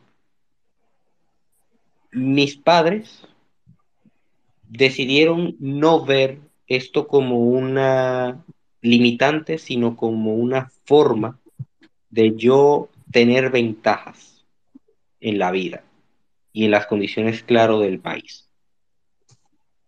A mí desde muy chico, y eso es en parte porque me lo inculcaron en casa. Y yo lo digo abiertamente, yo me crié con viejos. Mi padre, cuando yo nací, ya era un hombre de casi 50 años, un viejo, como quien dice. A mí desde niño siempre me gustó leer, siempre me gustaron los animales. Todavía a mis 32 años me siguen gustando los animales. Y siempre he tenido una propensión por el color azul, más o menos celeste, oscuro, etcétera. Y casi siempre los libros que me gusta leer son de historia, novelas. Recientemente le he tenido mucho interés a la criptozoología. Y yo no puedo decir cómo era mi vida antes de los 7 u 8 años, en buena medida porque no lo recuerdo. Hay detallitos de mi infancia que son lo que yo llamo recuerdos implantados a partir de anécdotas y demás, algunas las recuerdo por mi propia cuenta, pero en general durante mi niñez se podría decir que tuve una vida relativamente normal. Claro, es a partir de los siete u ocho años que yo comienzo a notar que hay algo totalmente diferente en mí, porque hasta la época de la secundaria muchas de mis amistades no, tení, no eran de mi clase. Es decir, yo, por ejemplo, siempre estuve en clases adelantadas y siempre fui un estudiante brillante. Pero muchas de mis amistades no estaban en mi curso. Estaban en cursos más bajos o en cursos más altos. Y yo, de hecho, siendo apenas un niño, me gustaba estar rodeado de adultos. Y en buena medida es porque era lo que, lo que conocía, ¿no? De hecho, todavía conservo algunas amistades con las que siempre mantengo el contacto. Pero la realidad del asunto es que, en diferencia de otros Asperger, yo, por ejemplo, no sufrí bullying, no me acosaron en la escuela, no me hicieron la vida imposible. Si bien yo siempre me he considerado una persona un poquito tímida, por así decirlo, un, po poco, poco comunicativa, a pesar de que es algo que he ido superando con el paso del tiempo. En la escuela sí me llegaron a poner, lo más que me llegaron a hacer era ponerme apodos. El cerebrito, la enciclopedia andante. En la secundaria me llegaron a llamar el extranjero, tanto por el libro de Camus, que lo leo desde esa época, como todavía al presente, como también al hecho, al hecho de que mi forma de hablar es bastante distinta a las de otras personas. De hecho, siempre me dicen, de hecho, siempre me preguntan cuando me oyen hablar, ¿tú eres dominicano? Sí, soy dominicano. Lo que pasa es que mi forma de hablar es esa. Y casi siempre todos mis temas van orientados hacia lo que me gusta. Ahora, para, para mí, ¿qué significa ser Asperger o ser autista en un país como República Dominicana? Mi perspectiva fue diferente porque, vuelvo y reitero, no me hicieron bullying, no se burlaban de mí. Es más, se podría decir que los chicos de, de la escuela me respetaban, algunos me querían y otros pues no sabían ni qué hacer conmigo, porque si se burlaban de mí no iba a tener ningún efecto. Y si no me hacían nada, pues entonces, ¿qué se le va a hacer? Realmente para muchos de ellos fui como una incógnita. Y en realidad a mí eso nunca me, me importó. De hecho, yo me vine a enterar de todo esto fue ya mucho tiempo después, cuando yo salí de la secundaria, que ya estaba en la universidad, etcétera. Pero en otros casos, yo he llegado a entender que ser autista o ser Asperger en una sociedad como la dominicana, donde la falta de cultura es apabullante, es algo sumamente serio, es sumamente difícil, porque muchas veces los chicos con esta condición o con la condición que tenemos no entendemos por qué razón somos así. A mí, claro, me lo explicaron de manera paulatina con el paso del tiempo y no fue sino hasta los 20, 22 años que tuve conciencia de lo que significaba mi condición. Pero al mismo tiempo las familias muchas veces contribuyen a ese malestar porque o no entienden lo que es el autismo o no entienden lo que es el Asperger o muchas veces no lo quieren aceptar. Cuando a una familia, y de hecho esto me lo llegó a contar alguien en esa condición, le diagnosticaron TEA a, a un muchacho, la familia casi se quería morir, porque fue como si les dijeran, eh, su hijo es un retrasado, y no es así.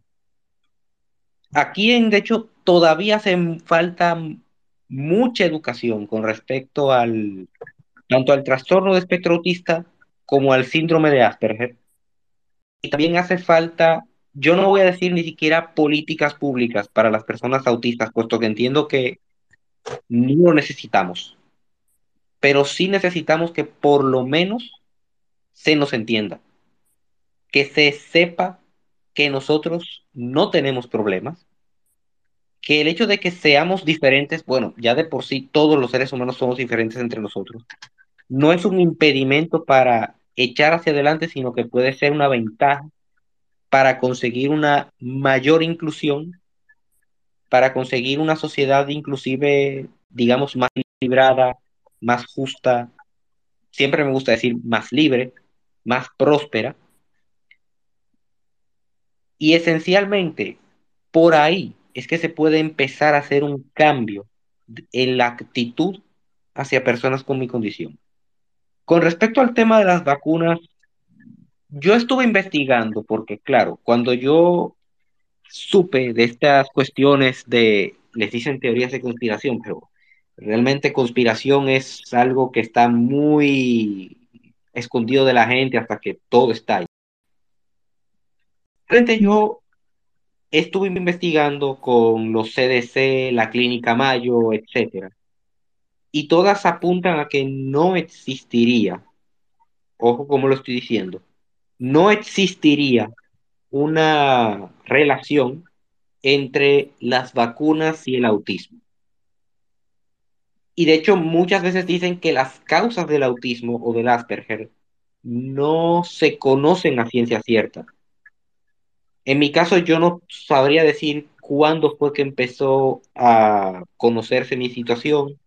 En mi casa siempre suelen decir que yo era muy tranquilo, muy apacible, muy reflexivo, una persona tranquila que no peleaba con nadie. Al sol de hoy sigue siendo una persona muy pacífica, que no entra en conflictos con ninguna persona o ninguna otra persona.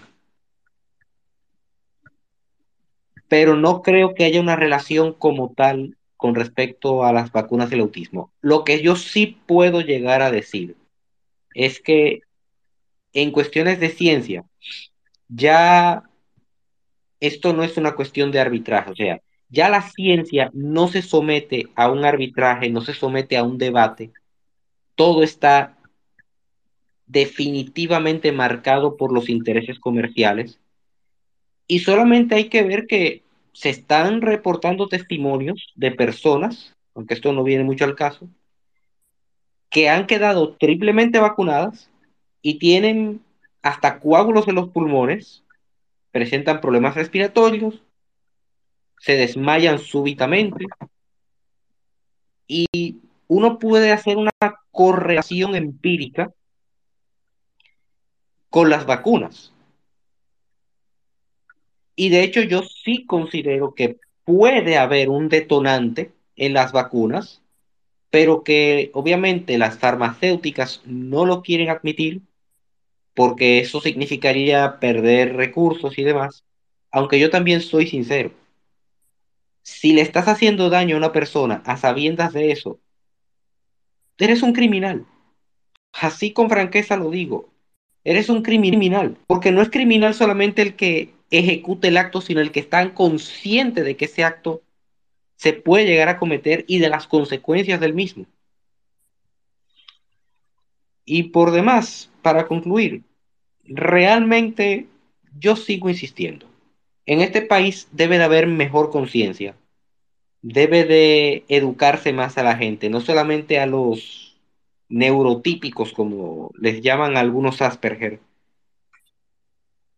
sino también a todos los que están involucrados, a las familias, a las iglesias, eh, a las instituciones. Yo no voy a mencionar aquí a los políticos, porque a los políticos,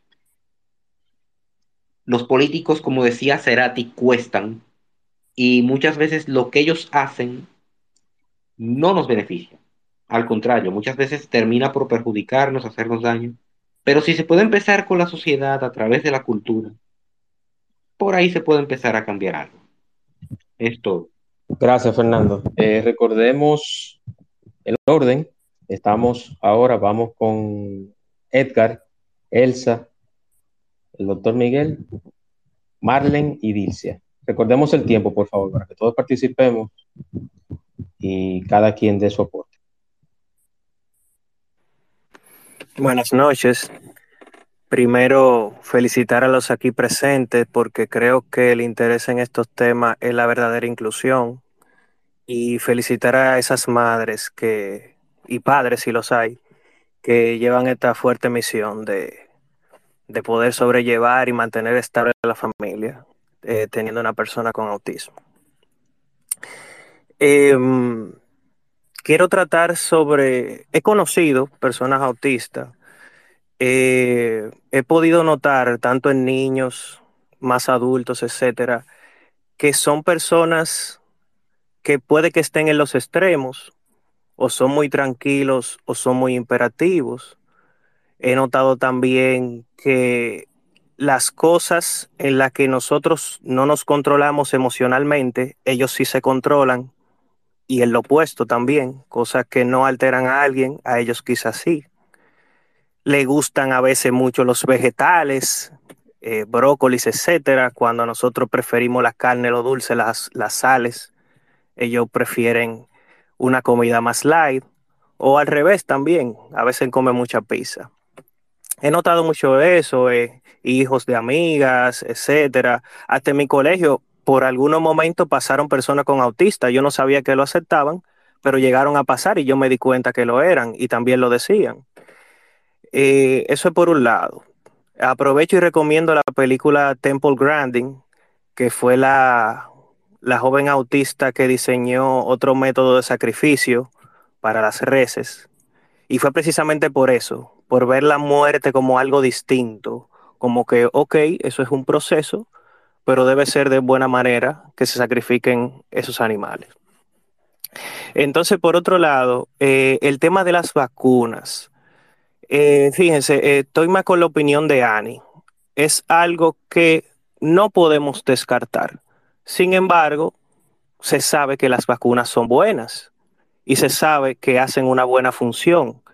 Ahora bien, yo prefiero comparar esto con, aprovecho para comparar con esta última película, por ejemplo, de Jurassic World.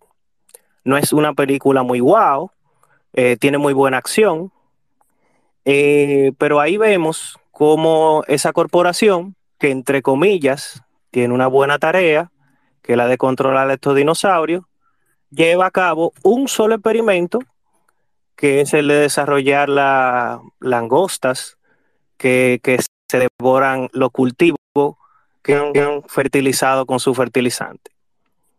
¿Por qué no podemos pensar que en cualquier momento un lote de vacuna puede ser cambiado?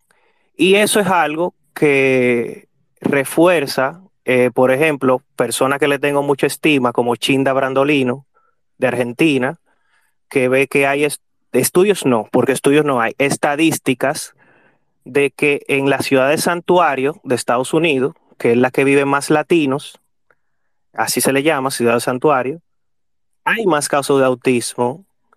Y por otro lado también hay estadísticas que muestra Juan Carlos Simón, que lo tenemos aquí, dominicano, que desde los años 80, precisamente con el crecimiento de más vacunación, gente más abierta a vacunarse, pues ha aumentado cinco veces el número de autismo. Esas son cosas que podemos ver.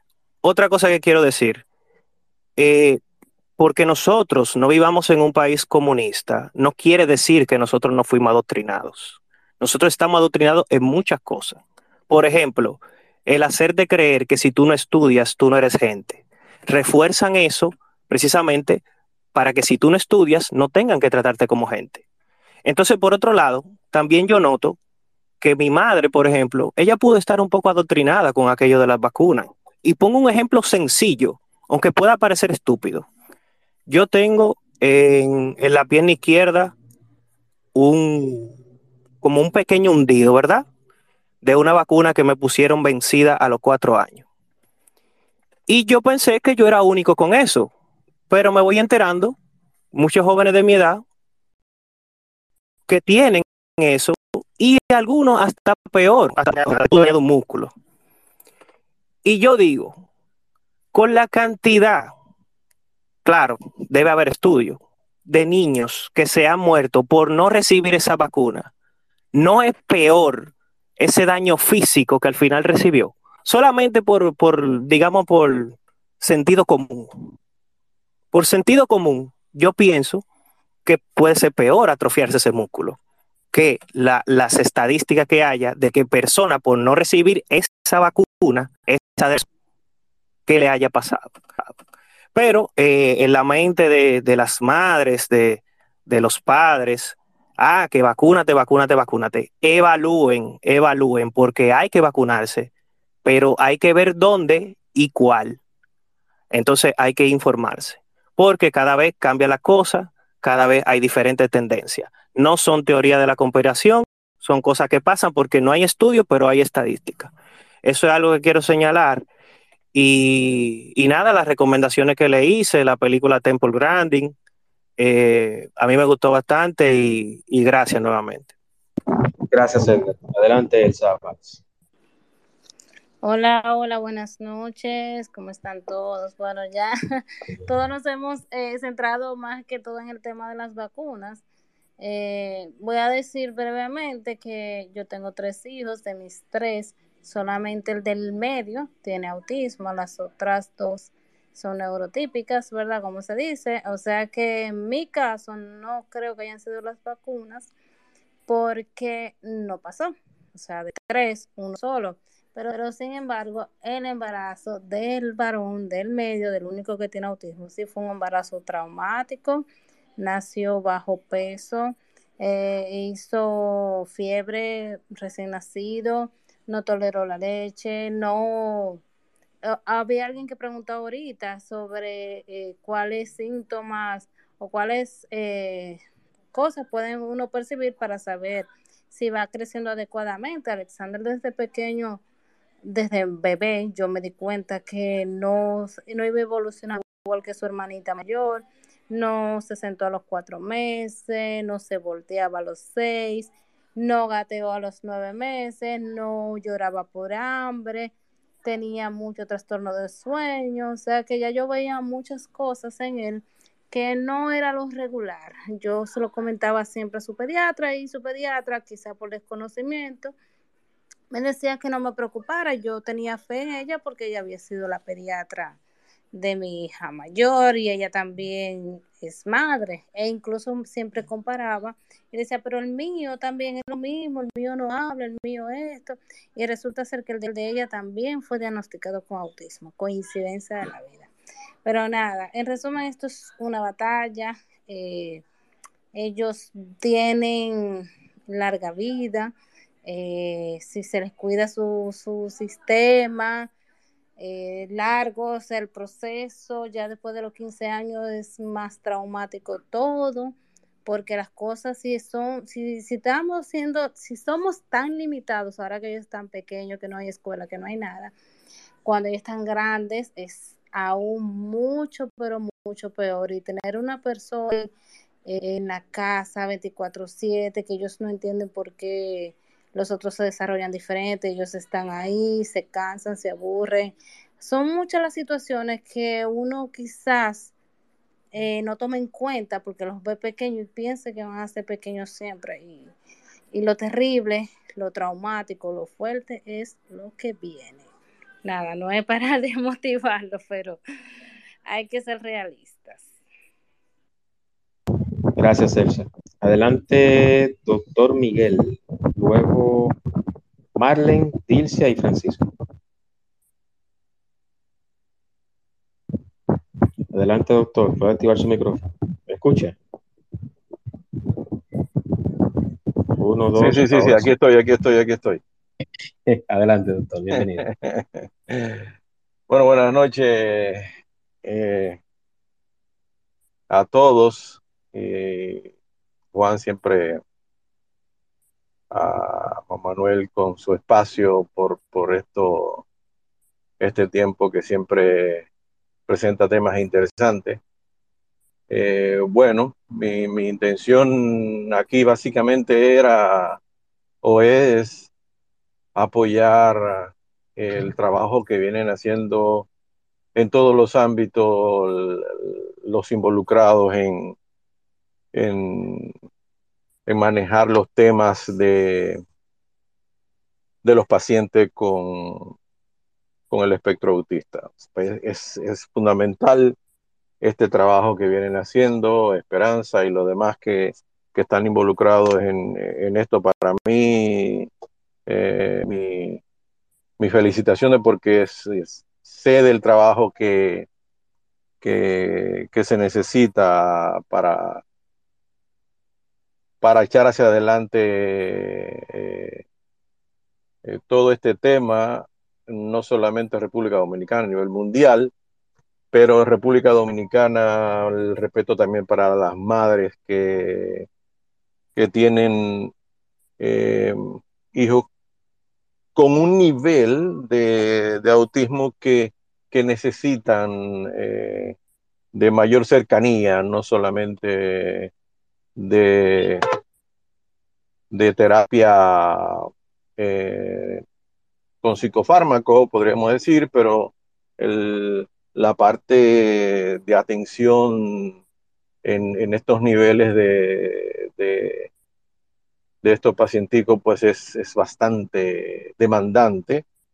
Y, y creo que eh, República Dominicana necesita avanzar en, en apoyar a, instituciones que manejan eh, estos casos, no solamente por los pacientes, sino por los familiares que necesitan de, este apoyo. Eh, como a manera de sugerencia, eh, yo fui parte en el año 1998, en parte de la formación de la Asociación Dominicana de Alzheimer. Eh, no existía un dato, no solamente en República Dominicana, América Latina, de, de cuántos cuánto pacientes con Alzheimer eh, teníamos, eh, pues se inició un trabajo de concienciación de la enfermedad en todos los niveles, en todos los órdenes, no solamente con, con la Asociación de Dominicana de Geriatría, sino que involucramos a todo un, nivel multidisciplinario eh, de las sociedades, eh, tanto en la parte civil, vamos a decir que no como la parte médica, o sea, ahí habían neurólogos, psiquiatras, endocrinólogos, eh, gastroenterólogos, genetistas, inmunólogos, o sea, había de todo, o hay de todo. Pues esta red eh, se hizo un grupo, el grupo 1066, que existe todavía. Este grupo, pues, eh, colaboró en, en la formación de un estudio demográfico para determinar la cantidad de pacientes eh, con Alzheimer. ¿Para qué sirvió esto? Esto sirvió como un modelo en América Latina eh, para eh, avanzar en el, en el, cuidado de los pacientes con Alzheimer. Eso fortaleció el papel de la República Dominicana a nivel tal que se, se, manejó la Asociación Mundial de Alzheimer desde la República Dominicana. República Dominicana tiene un banco de cerebro que es en la Universidad Pedro Enrique Ureña. Eh, y, y eso es el, es, es el mensaje que yo quiero dejar aquí. Eh, debemos de, eh, de, de, romper ciertas barreras eh, tratar de, de, avanzar en diferentes niveles. Eh, eh, evitando, eh, aunando esfuerzo en, todo lo, en todos los órdenes para tratar de que conozcamos un poco más eh, de lo que tenemos de, en todos los niveles de, de autismo. Eh, creo que es fundamental el apoyo en, de, todas las sociedades médicas que estén involucrados en esta, en esta patología y además, en esta condición, y además, y además, eh, la, los políticos y las entidades que, que, que, podrían estar interesados en esto no van a llegar. Eh, podrán llegar después, pero somos nosotros que debemos de buscar el apoyo de, todas las entidades que, que, que tengan incidencia en esto. Entonces, yo creo que, que es necesario, eh, eh, es fundamental, porque estos chicos, chicas, los familiares necesitan eh, el que existe una, una inclusión.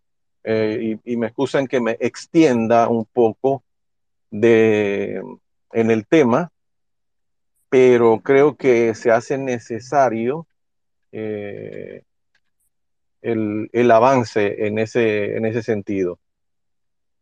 Eh, mi respeto a todos, respeto a todos, respeto las opiniones de todos y, y esto no es un espacio para no era, un, no era, un, espacio para debatir otra cosa que no sea el tema de dar el apoyo y conocer sobre lo que se está haciendo sobre eh, en, en, estos casos.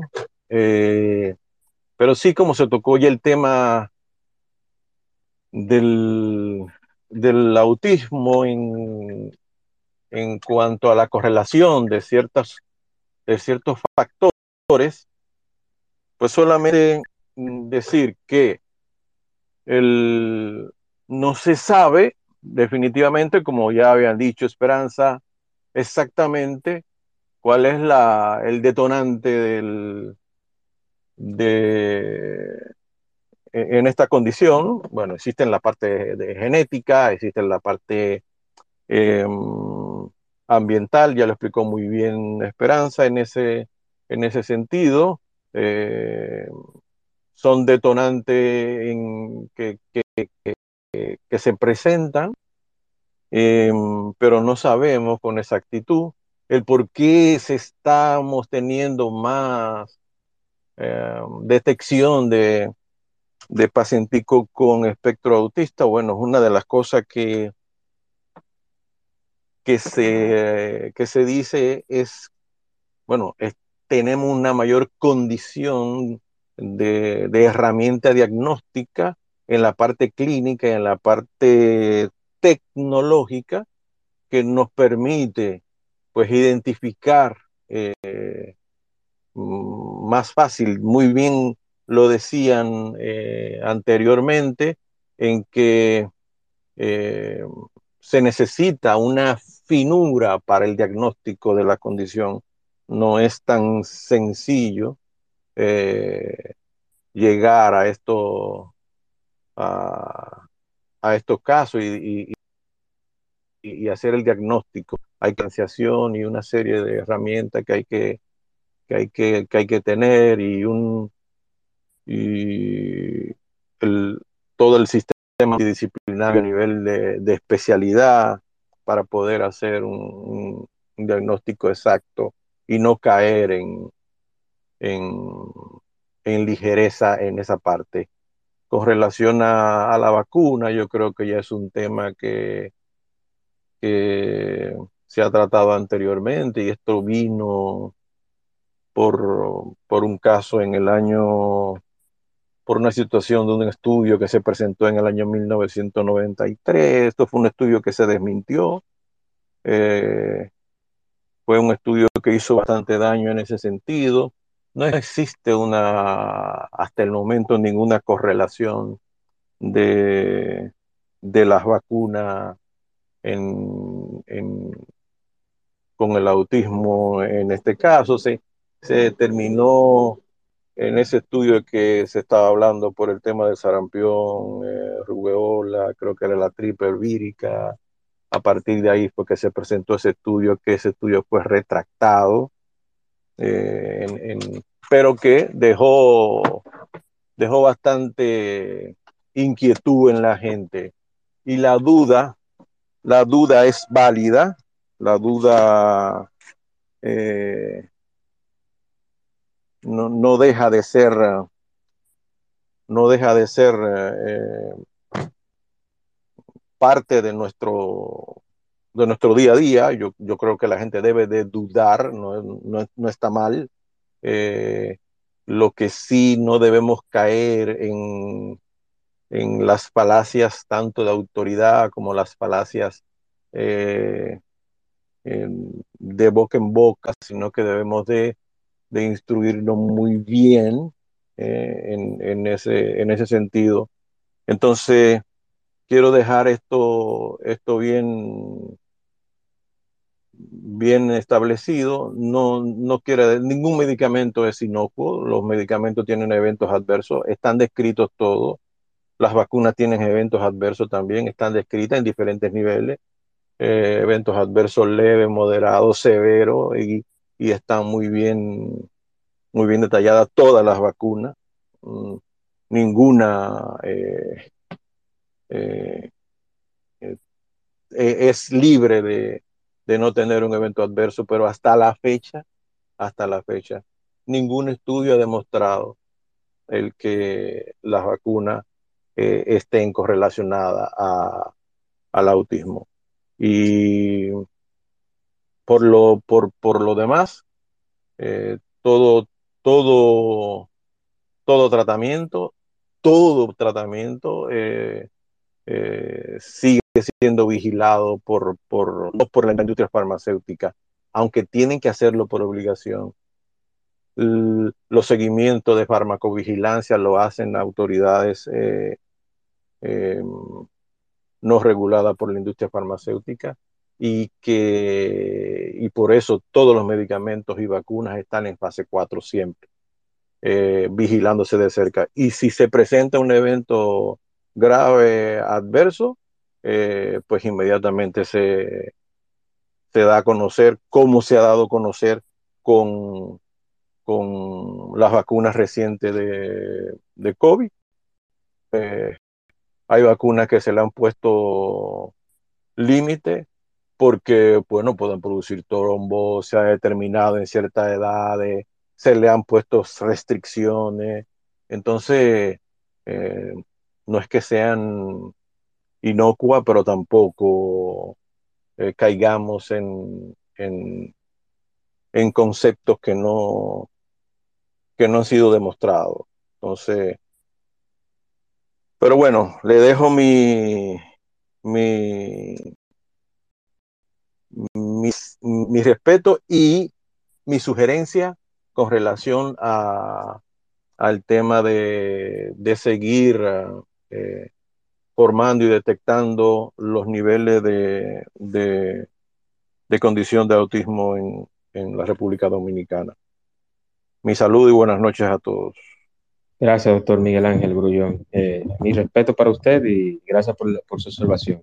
Quiero decir el orden, ya eh, finalizo con Francisco, porque no quiero alargar mucho esto, para que luego cuando esté grabado y cada quien quiera escuchar o pasárselo a una persona que tenga algún familiar con el espectro auti autismo, puedan oírlo íntegro no se cansen. Entonces vamos con Marlen Dilcia y Francisco. Adelante, Marlen. Hola, ¿me escucha? ¿Me escucha? Sí, perfectamente. Sí te, sí te, escuchamos, Marlene. Ok, okay buenas Bienvenido. noches. Gracias. Quiero iniciar, eh, déjame ver el tiempo. Quiero iniciar mencionando algunas, algunas enfermedades, rapidita. Recuerden la viruela, eh, recuerden el sarampi, sarampión, viruela. Ah. Recuerden la poliomielitis. Recuerden, por favor, la, el tétanos.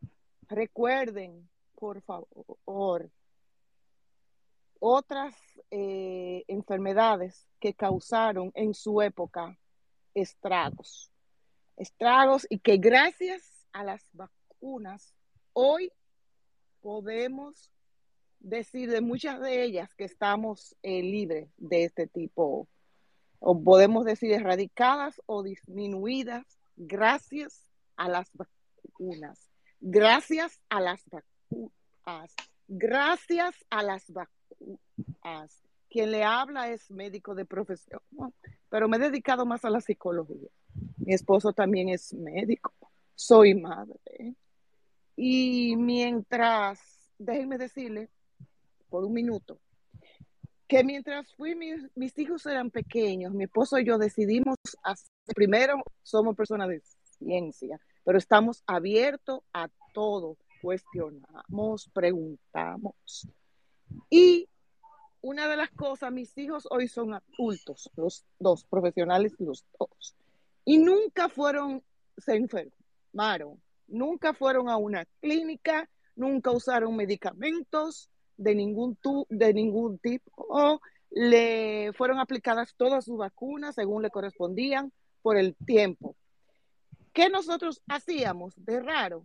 Mucha, una limpieza exagerada, mucha limpieza, mucha limpieza, limpieza desde los alimentos, desde entrar, desde dejar los zapatos dentro de la casa para no penetrar todo lo que tú traes, cosas que se ven exageradas, pero que nos ayudaron y nos ayudan todavía en este, eh, en este eh, para adquirir enfermedades. Eh, la cocción bien de los alimentos, tratamos de que no in, la ingesta de pocos dulces, de, de comidas pre, enlatadas. nosotros tratábamos de, teníamos un huerto en la casa y desde toda la compota y todos los cereales que yo le di a mis dos hijos eran porque yo lo hacía. Todo era natural. Nunca le di una compota, nunca le di un cereal de esos que venden. No critico nada de eso, le voy a hablar lo que yo hice. Cada, cada persona, cada madre utiliza la metodología que le conviene. Y yo era profesional. Al 24-7 tenía personas que me apoyaban. Eh, pero yo, con mis hijos, nadie, yo era la persona que me encargaba de la alimentación de mis hijos. Las personas no decían, ay, tus hijos nunca se enfermaron porque tú, tu esposo es médico y ay, sí, sí, sí, es fácil. Nunca se enfermaron. No sé si esto tuvo que ver con relación a la alimentación, al... No se escucha. Se cortó, Marlene. Ok. Ahora, ¿se escucha? Ahora sí, ahora sí. Cada vez que está este programa, yo estoy manejando. No, que te ponen un ticket. Sí, ya. ya. Ok. Entonces, eh, quiero traerles esto porque yo quiero que las madres pensemos un poco, analicemos un poco y olvidemos, es bueno escuchar muchas cosas, pero hay profesionales, hay científicos que avalan lo que estoy diciendo y que no tienen nada que ver, nada que ver con el asunto de las farmacéuticas. No existe un solo estudio que avale que las vacunas están relacionadas con el espectro autista. No existe un, un trabajo serio, honesto, avalado. Y déjenme decirles que hay personas e, e independientes que están realizando unos trabajos maravillosos. Y le voy a dar una pinceladita que tiene más de 10 años trabajando. Se cree ese estudio que va a salir en dos años. La Universidad de Harvard lo va a lanzar a la comunidad científica. Ellos creen hasta por, eh, por la parte que va el proceso del estudio que esto está relacionado con el medio ambiente, cambios climáticos y alimentación, con aditivos que están dentro de ciertos alimentos y lo, el cambio climático que nos golpea muy duramente. Quiero dejarlo hasta ahí, no voy a abundar. Epigenética. Epigenética. ¿Cómo se altera la expresión? Exactamente. ¿Cómo Quiero ser lo más claro. genes te, te, predisponen a ciertos sí, factores. Sí. ¿Eso Quiero es? ser lo más claro. Voy a ser Eh, no voy a utilizar nada técnico para que nos entiendan perfectamente. Gracias, Marlene. En- Un abrazo. Ok, un abrazo. Entonces, yo, eh, déjenme decirle algo. Por favor, mamis, por favor, no condenen a sus hijos a no vacunarlos. Respeto, respeto los que ustedes tienen. Piénsenlo, analícenlo. Las vacunas salvan vidas. Cerré ese tema. Ahora, mi frustración con el espectro autista, el espectro, eh, eh, Esperanza sabe un poquito de eso. Señores, déjenme decirles que a mí me llegan muchas cosas de para, soy una persona muy colaborativa, proactiva, y me llegaron unos casos de unas escuelas que tenían una situación en mi pueblo, yo soy de la provincia de Hermanas Mirabal, específicamente de Salcedo, y hay una escuela en un lugar muy lejano, bueno, muy un poco apartado, en donde la escuela estaba de- desbaratada y por asunto político, qué vergüenza. Esto me da un asco, de verdad, porque todo es política, política, política. La escuela estaba desbaratada, en fin, que los niños estamos recibiendo clases en un club. En un club, yo digo club, es una rancheta y eh, una letrina, era una sola letrina, era lo que utilizaban eh, para sus necesidades. Lo mismo lo tenían en la famosa escuela. Entonces, en- después de unas luchas, rogar, rogar, rogar, rogar y hablar, de que esa escuela eh, eh, tenía alumnos de, o sea, la escuela está eh, capacitada, o sea, para la, los niños son los 40 niños y actualmente hay 62 y creciendo la comunidad educativa. Ah, pero esos niños, ahí dentro tenemos niños de otras nacionalidades que no dominan el idioma español. Tienen niños con que no controlan sus esfínteres. Tienen niños no diagnosticados que se cree con el espectro autista. O sea, un sinnúmero de, de situaciones y todos esos niños estaban agrupados en ese club, en esa rancheta. Cuando me llegó eso, yo no lo podía creer. Ahí hay un equipo humano en esa escuela impresionante, encabezado por una, compañera de estudio, Dinardi Aybar, que es una profesional brillante de la conducta. Es, eh, entonces, logramos que la escuela se terminara y todo. Entonces, yo me pregunto, primero, yo quedé enemiga, yo soy enemiga mortal, porque todo el que yo lo, yo lo tomé muy personal, la construcción de la escuela. Y ahora a esta persona yo le caigo mal porque todo lo ligan con política. Yo no tengo que ver con partido político. Vivo en Boston, Massachusetts hace más de 18 años. Y yo lo que quiero es que las personas entiendan, la comunidad y los políticos de turno, que no importa que el reclamo de la comunidad es válido y que ya se cansaron de todos los métodos. Ahora, la frustración mía viene. ¿Cómo estos niños, sin un plan, en condiciones infrahumanas, están en esa escuela? Entonces, ahí me pongo a analizar que la escuela pública o la educación pública de nuestro país está subdividida.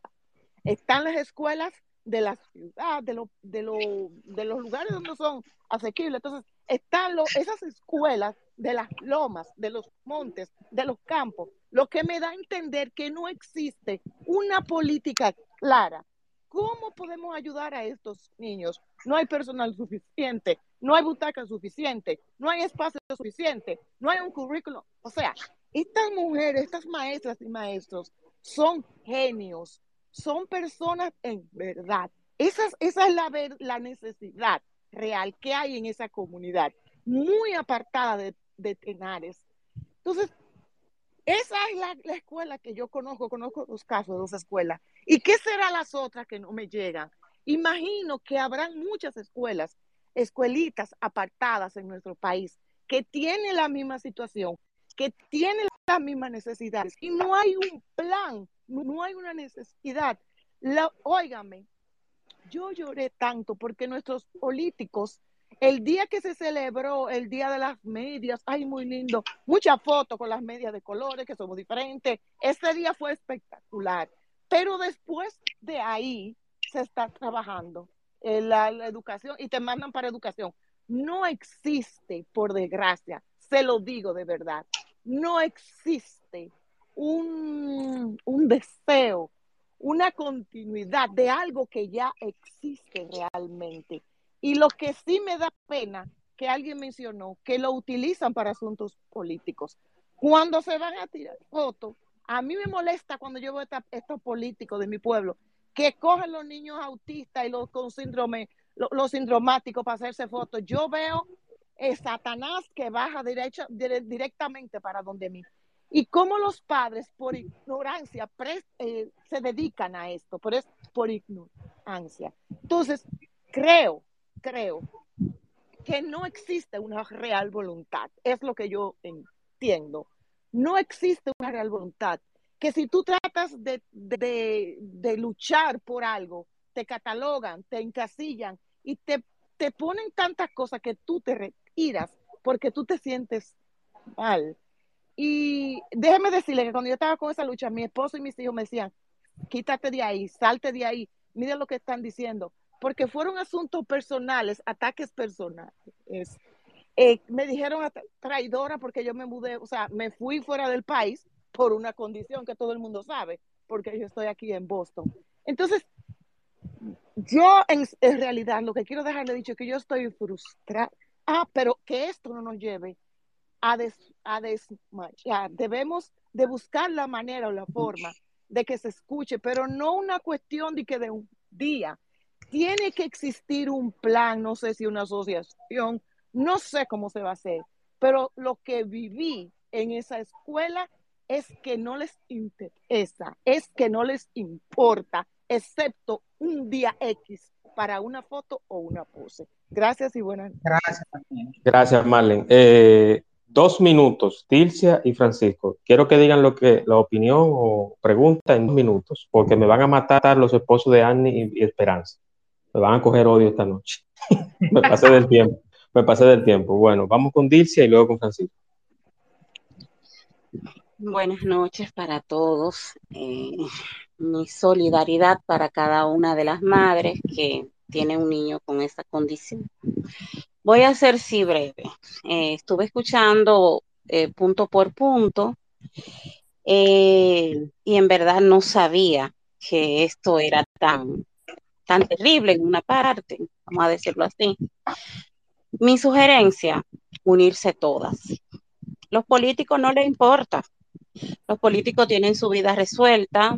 Si tienen un niño con esa condición, no lo van a tratar aquí, lo van a tratar en otro país. Entonces, si la ley está, lo que hay que hacer es que se cumpla. Y eso solamente se puede lograr si todas se unen o si todos nos unimos. Hacerle presión de una forma u otra. Porque el autismo no tiene cara, o sea, no distingue, nos puede tocar a cualquier nosotros. Y es muy bueno que una ley que haya, que se pueda este, aplicar para cualquiera de que nos toque, esté ahí, porque la ley está, y si está, hay que hacerla cumplir. Eh, yo me uno a esa lucha donde quiera que haya que hacerla, donde quiera que haya que protestar. Tenemos las redes, tenemos a Juan aquí que podemos hacer, seguir haciendo espacio, pero de verdad que me he quedado un poquito hasta conmocionada con ver todo lo que una madre y hasta un padre, claro está, pasa con un niño con esta condición. Buenas noches.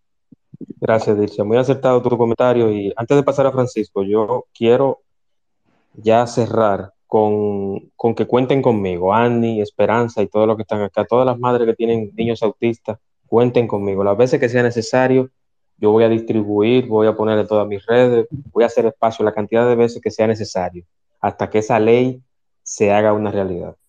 Adelante, Francisco. Sí, muy buena noche. Gracias por este gran tema eh, de, muy, de muy buena calidad. Y yo soy, ¿cómo le digo? Esta palabra. Yo soy como en carne propia. Eh, he vivido lo que es el autismo en carne propia.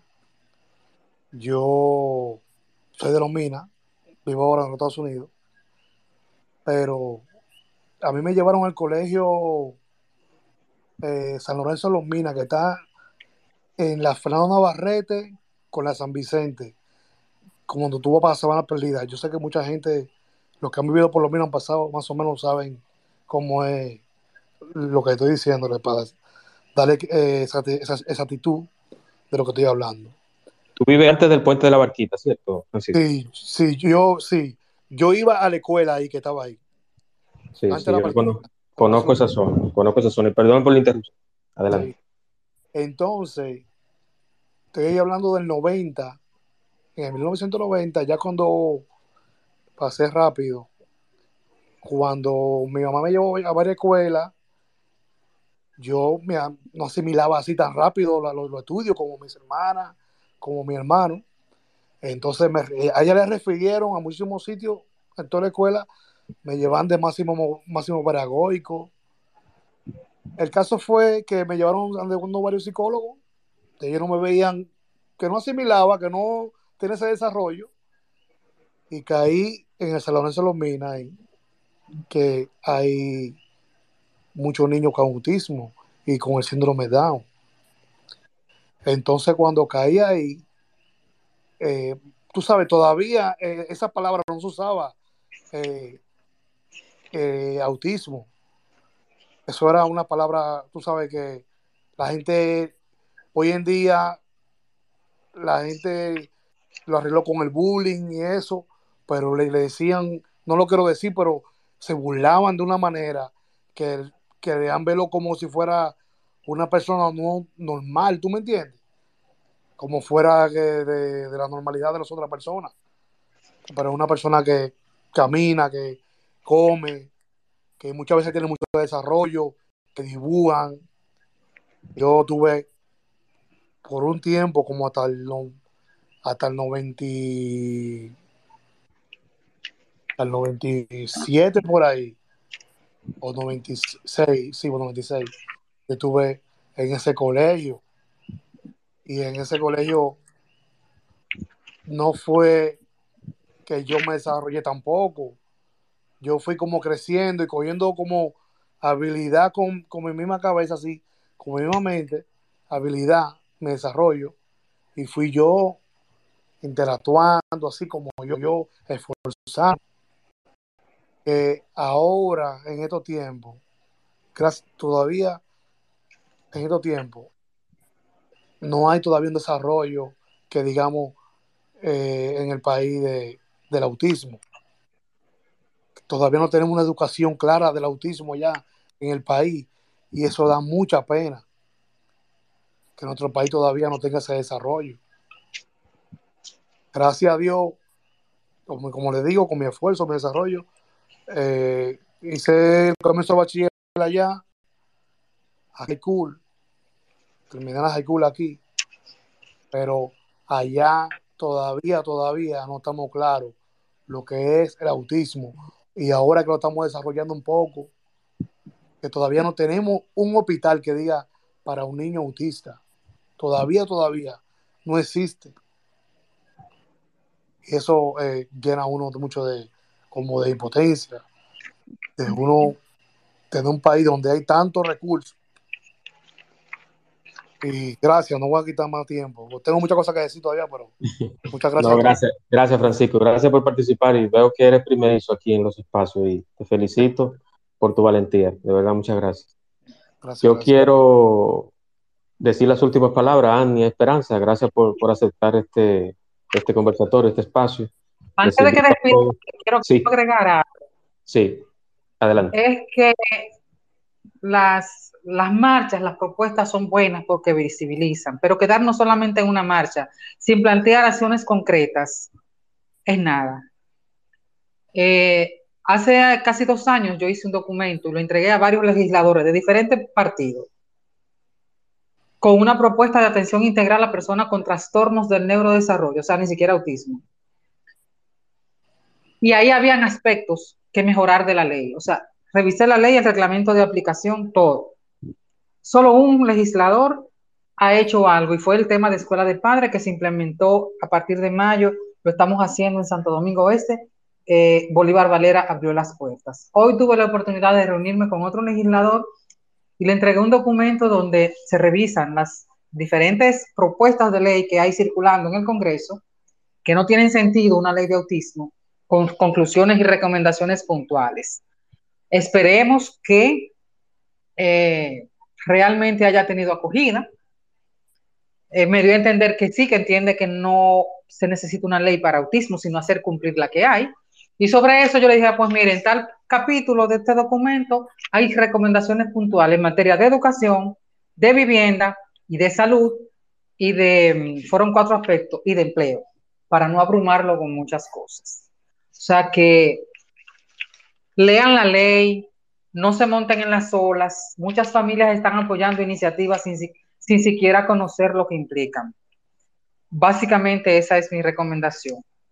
Estudiar la ley, estudiar las, las propuestas que hay en el tapete y sobre esa parte, sobre esa base tomar entonces la decisión de que no, y tenemos, y tenemos dos autistas que son profesionales. Está Alci Polanco y no recuerdo eh, la otra persona, no sé si Esperanza puede ayudar. Sí, bueno, yo, conozco, yo, conozco, por ejemplo, la hija de María Lina, que hace, antes que Alci ya se graduó de contadora. Eh, en estos días salió una publicación en el periódico de otros muchachos también que están en ese, en ese proceso. Pero ojo, ¿quiénes son los que están llegando a esos niveles educativos? Son los que tienen lo que antes se llamaban Asperger, los que tienen un alto nivel de funcionalidad. Las personas que, que, que caen realmente en lo que es TEA grado 1, que necesitan más apoyos, esos están quedando fuera. Entonces, con eso hay que trabajar también. Así es. Esa parte. Ajá. Disculpa.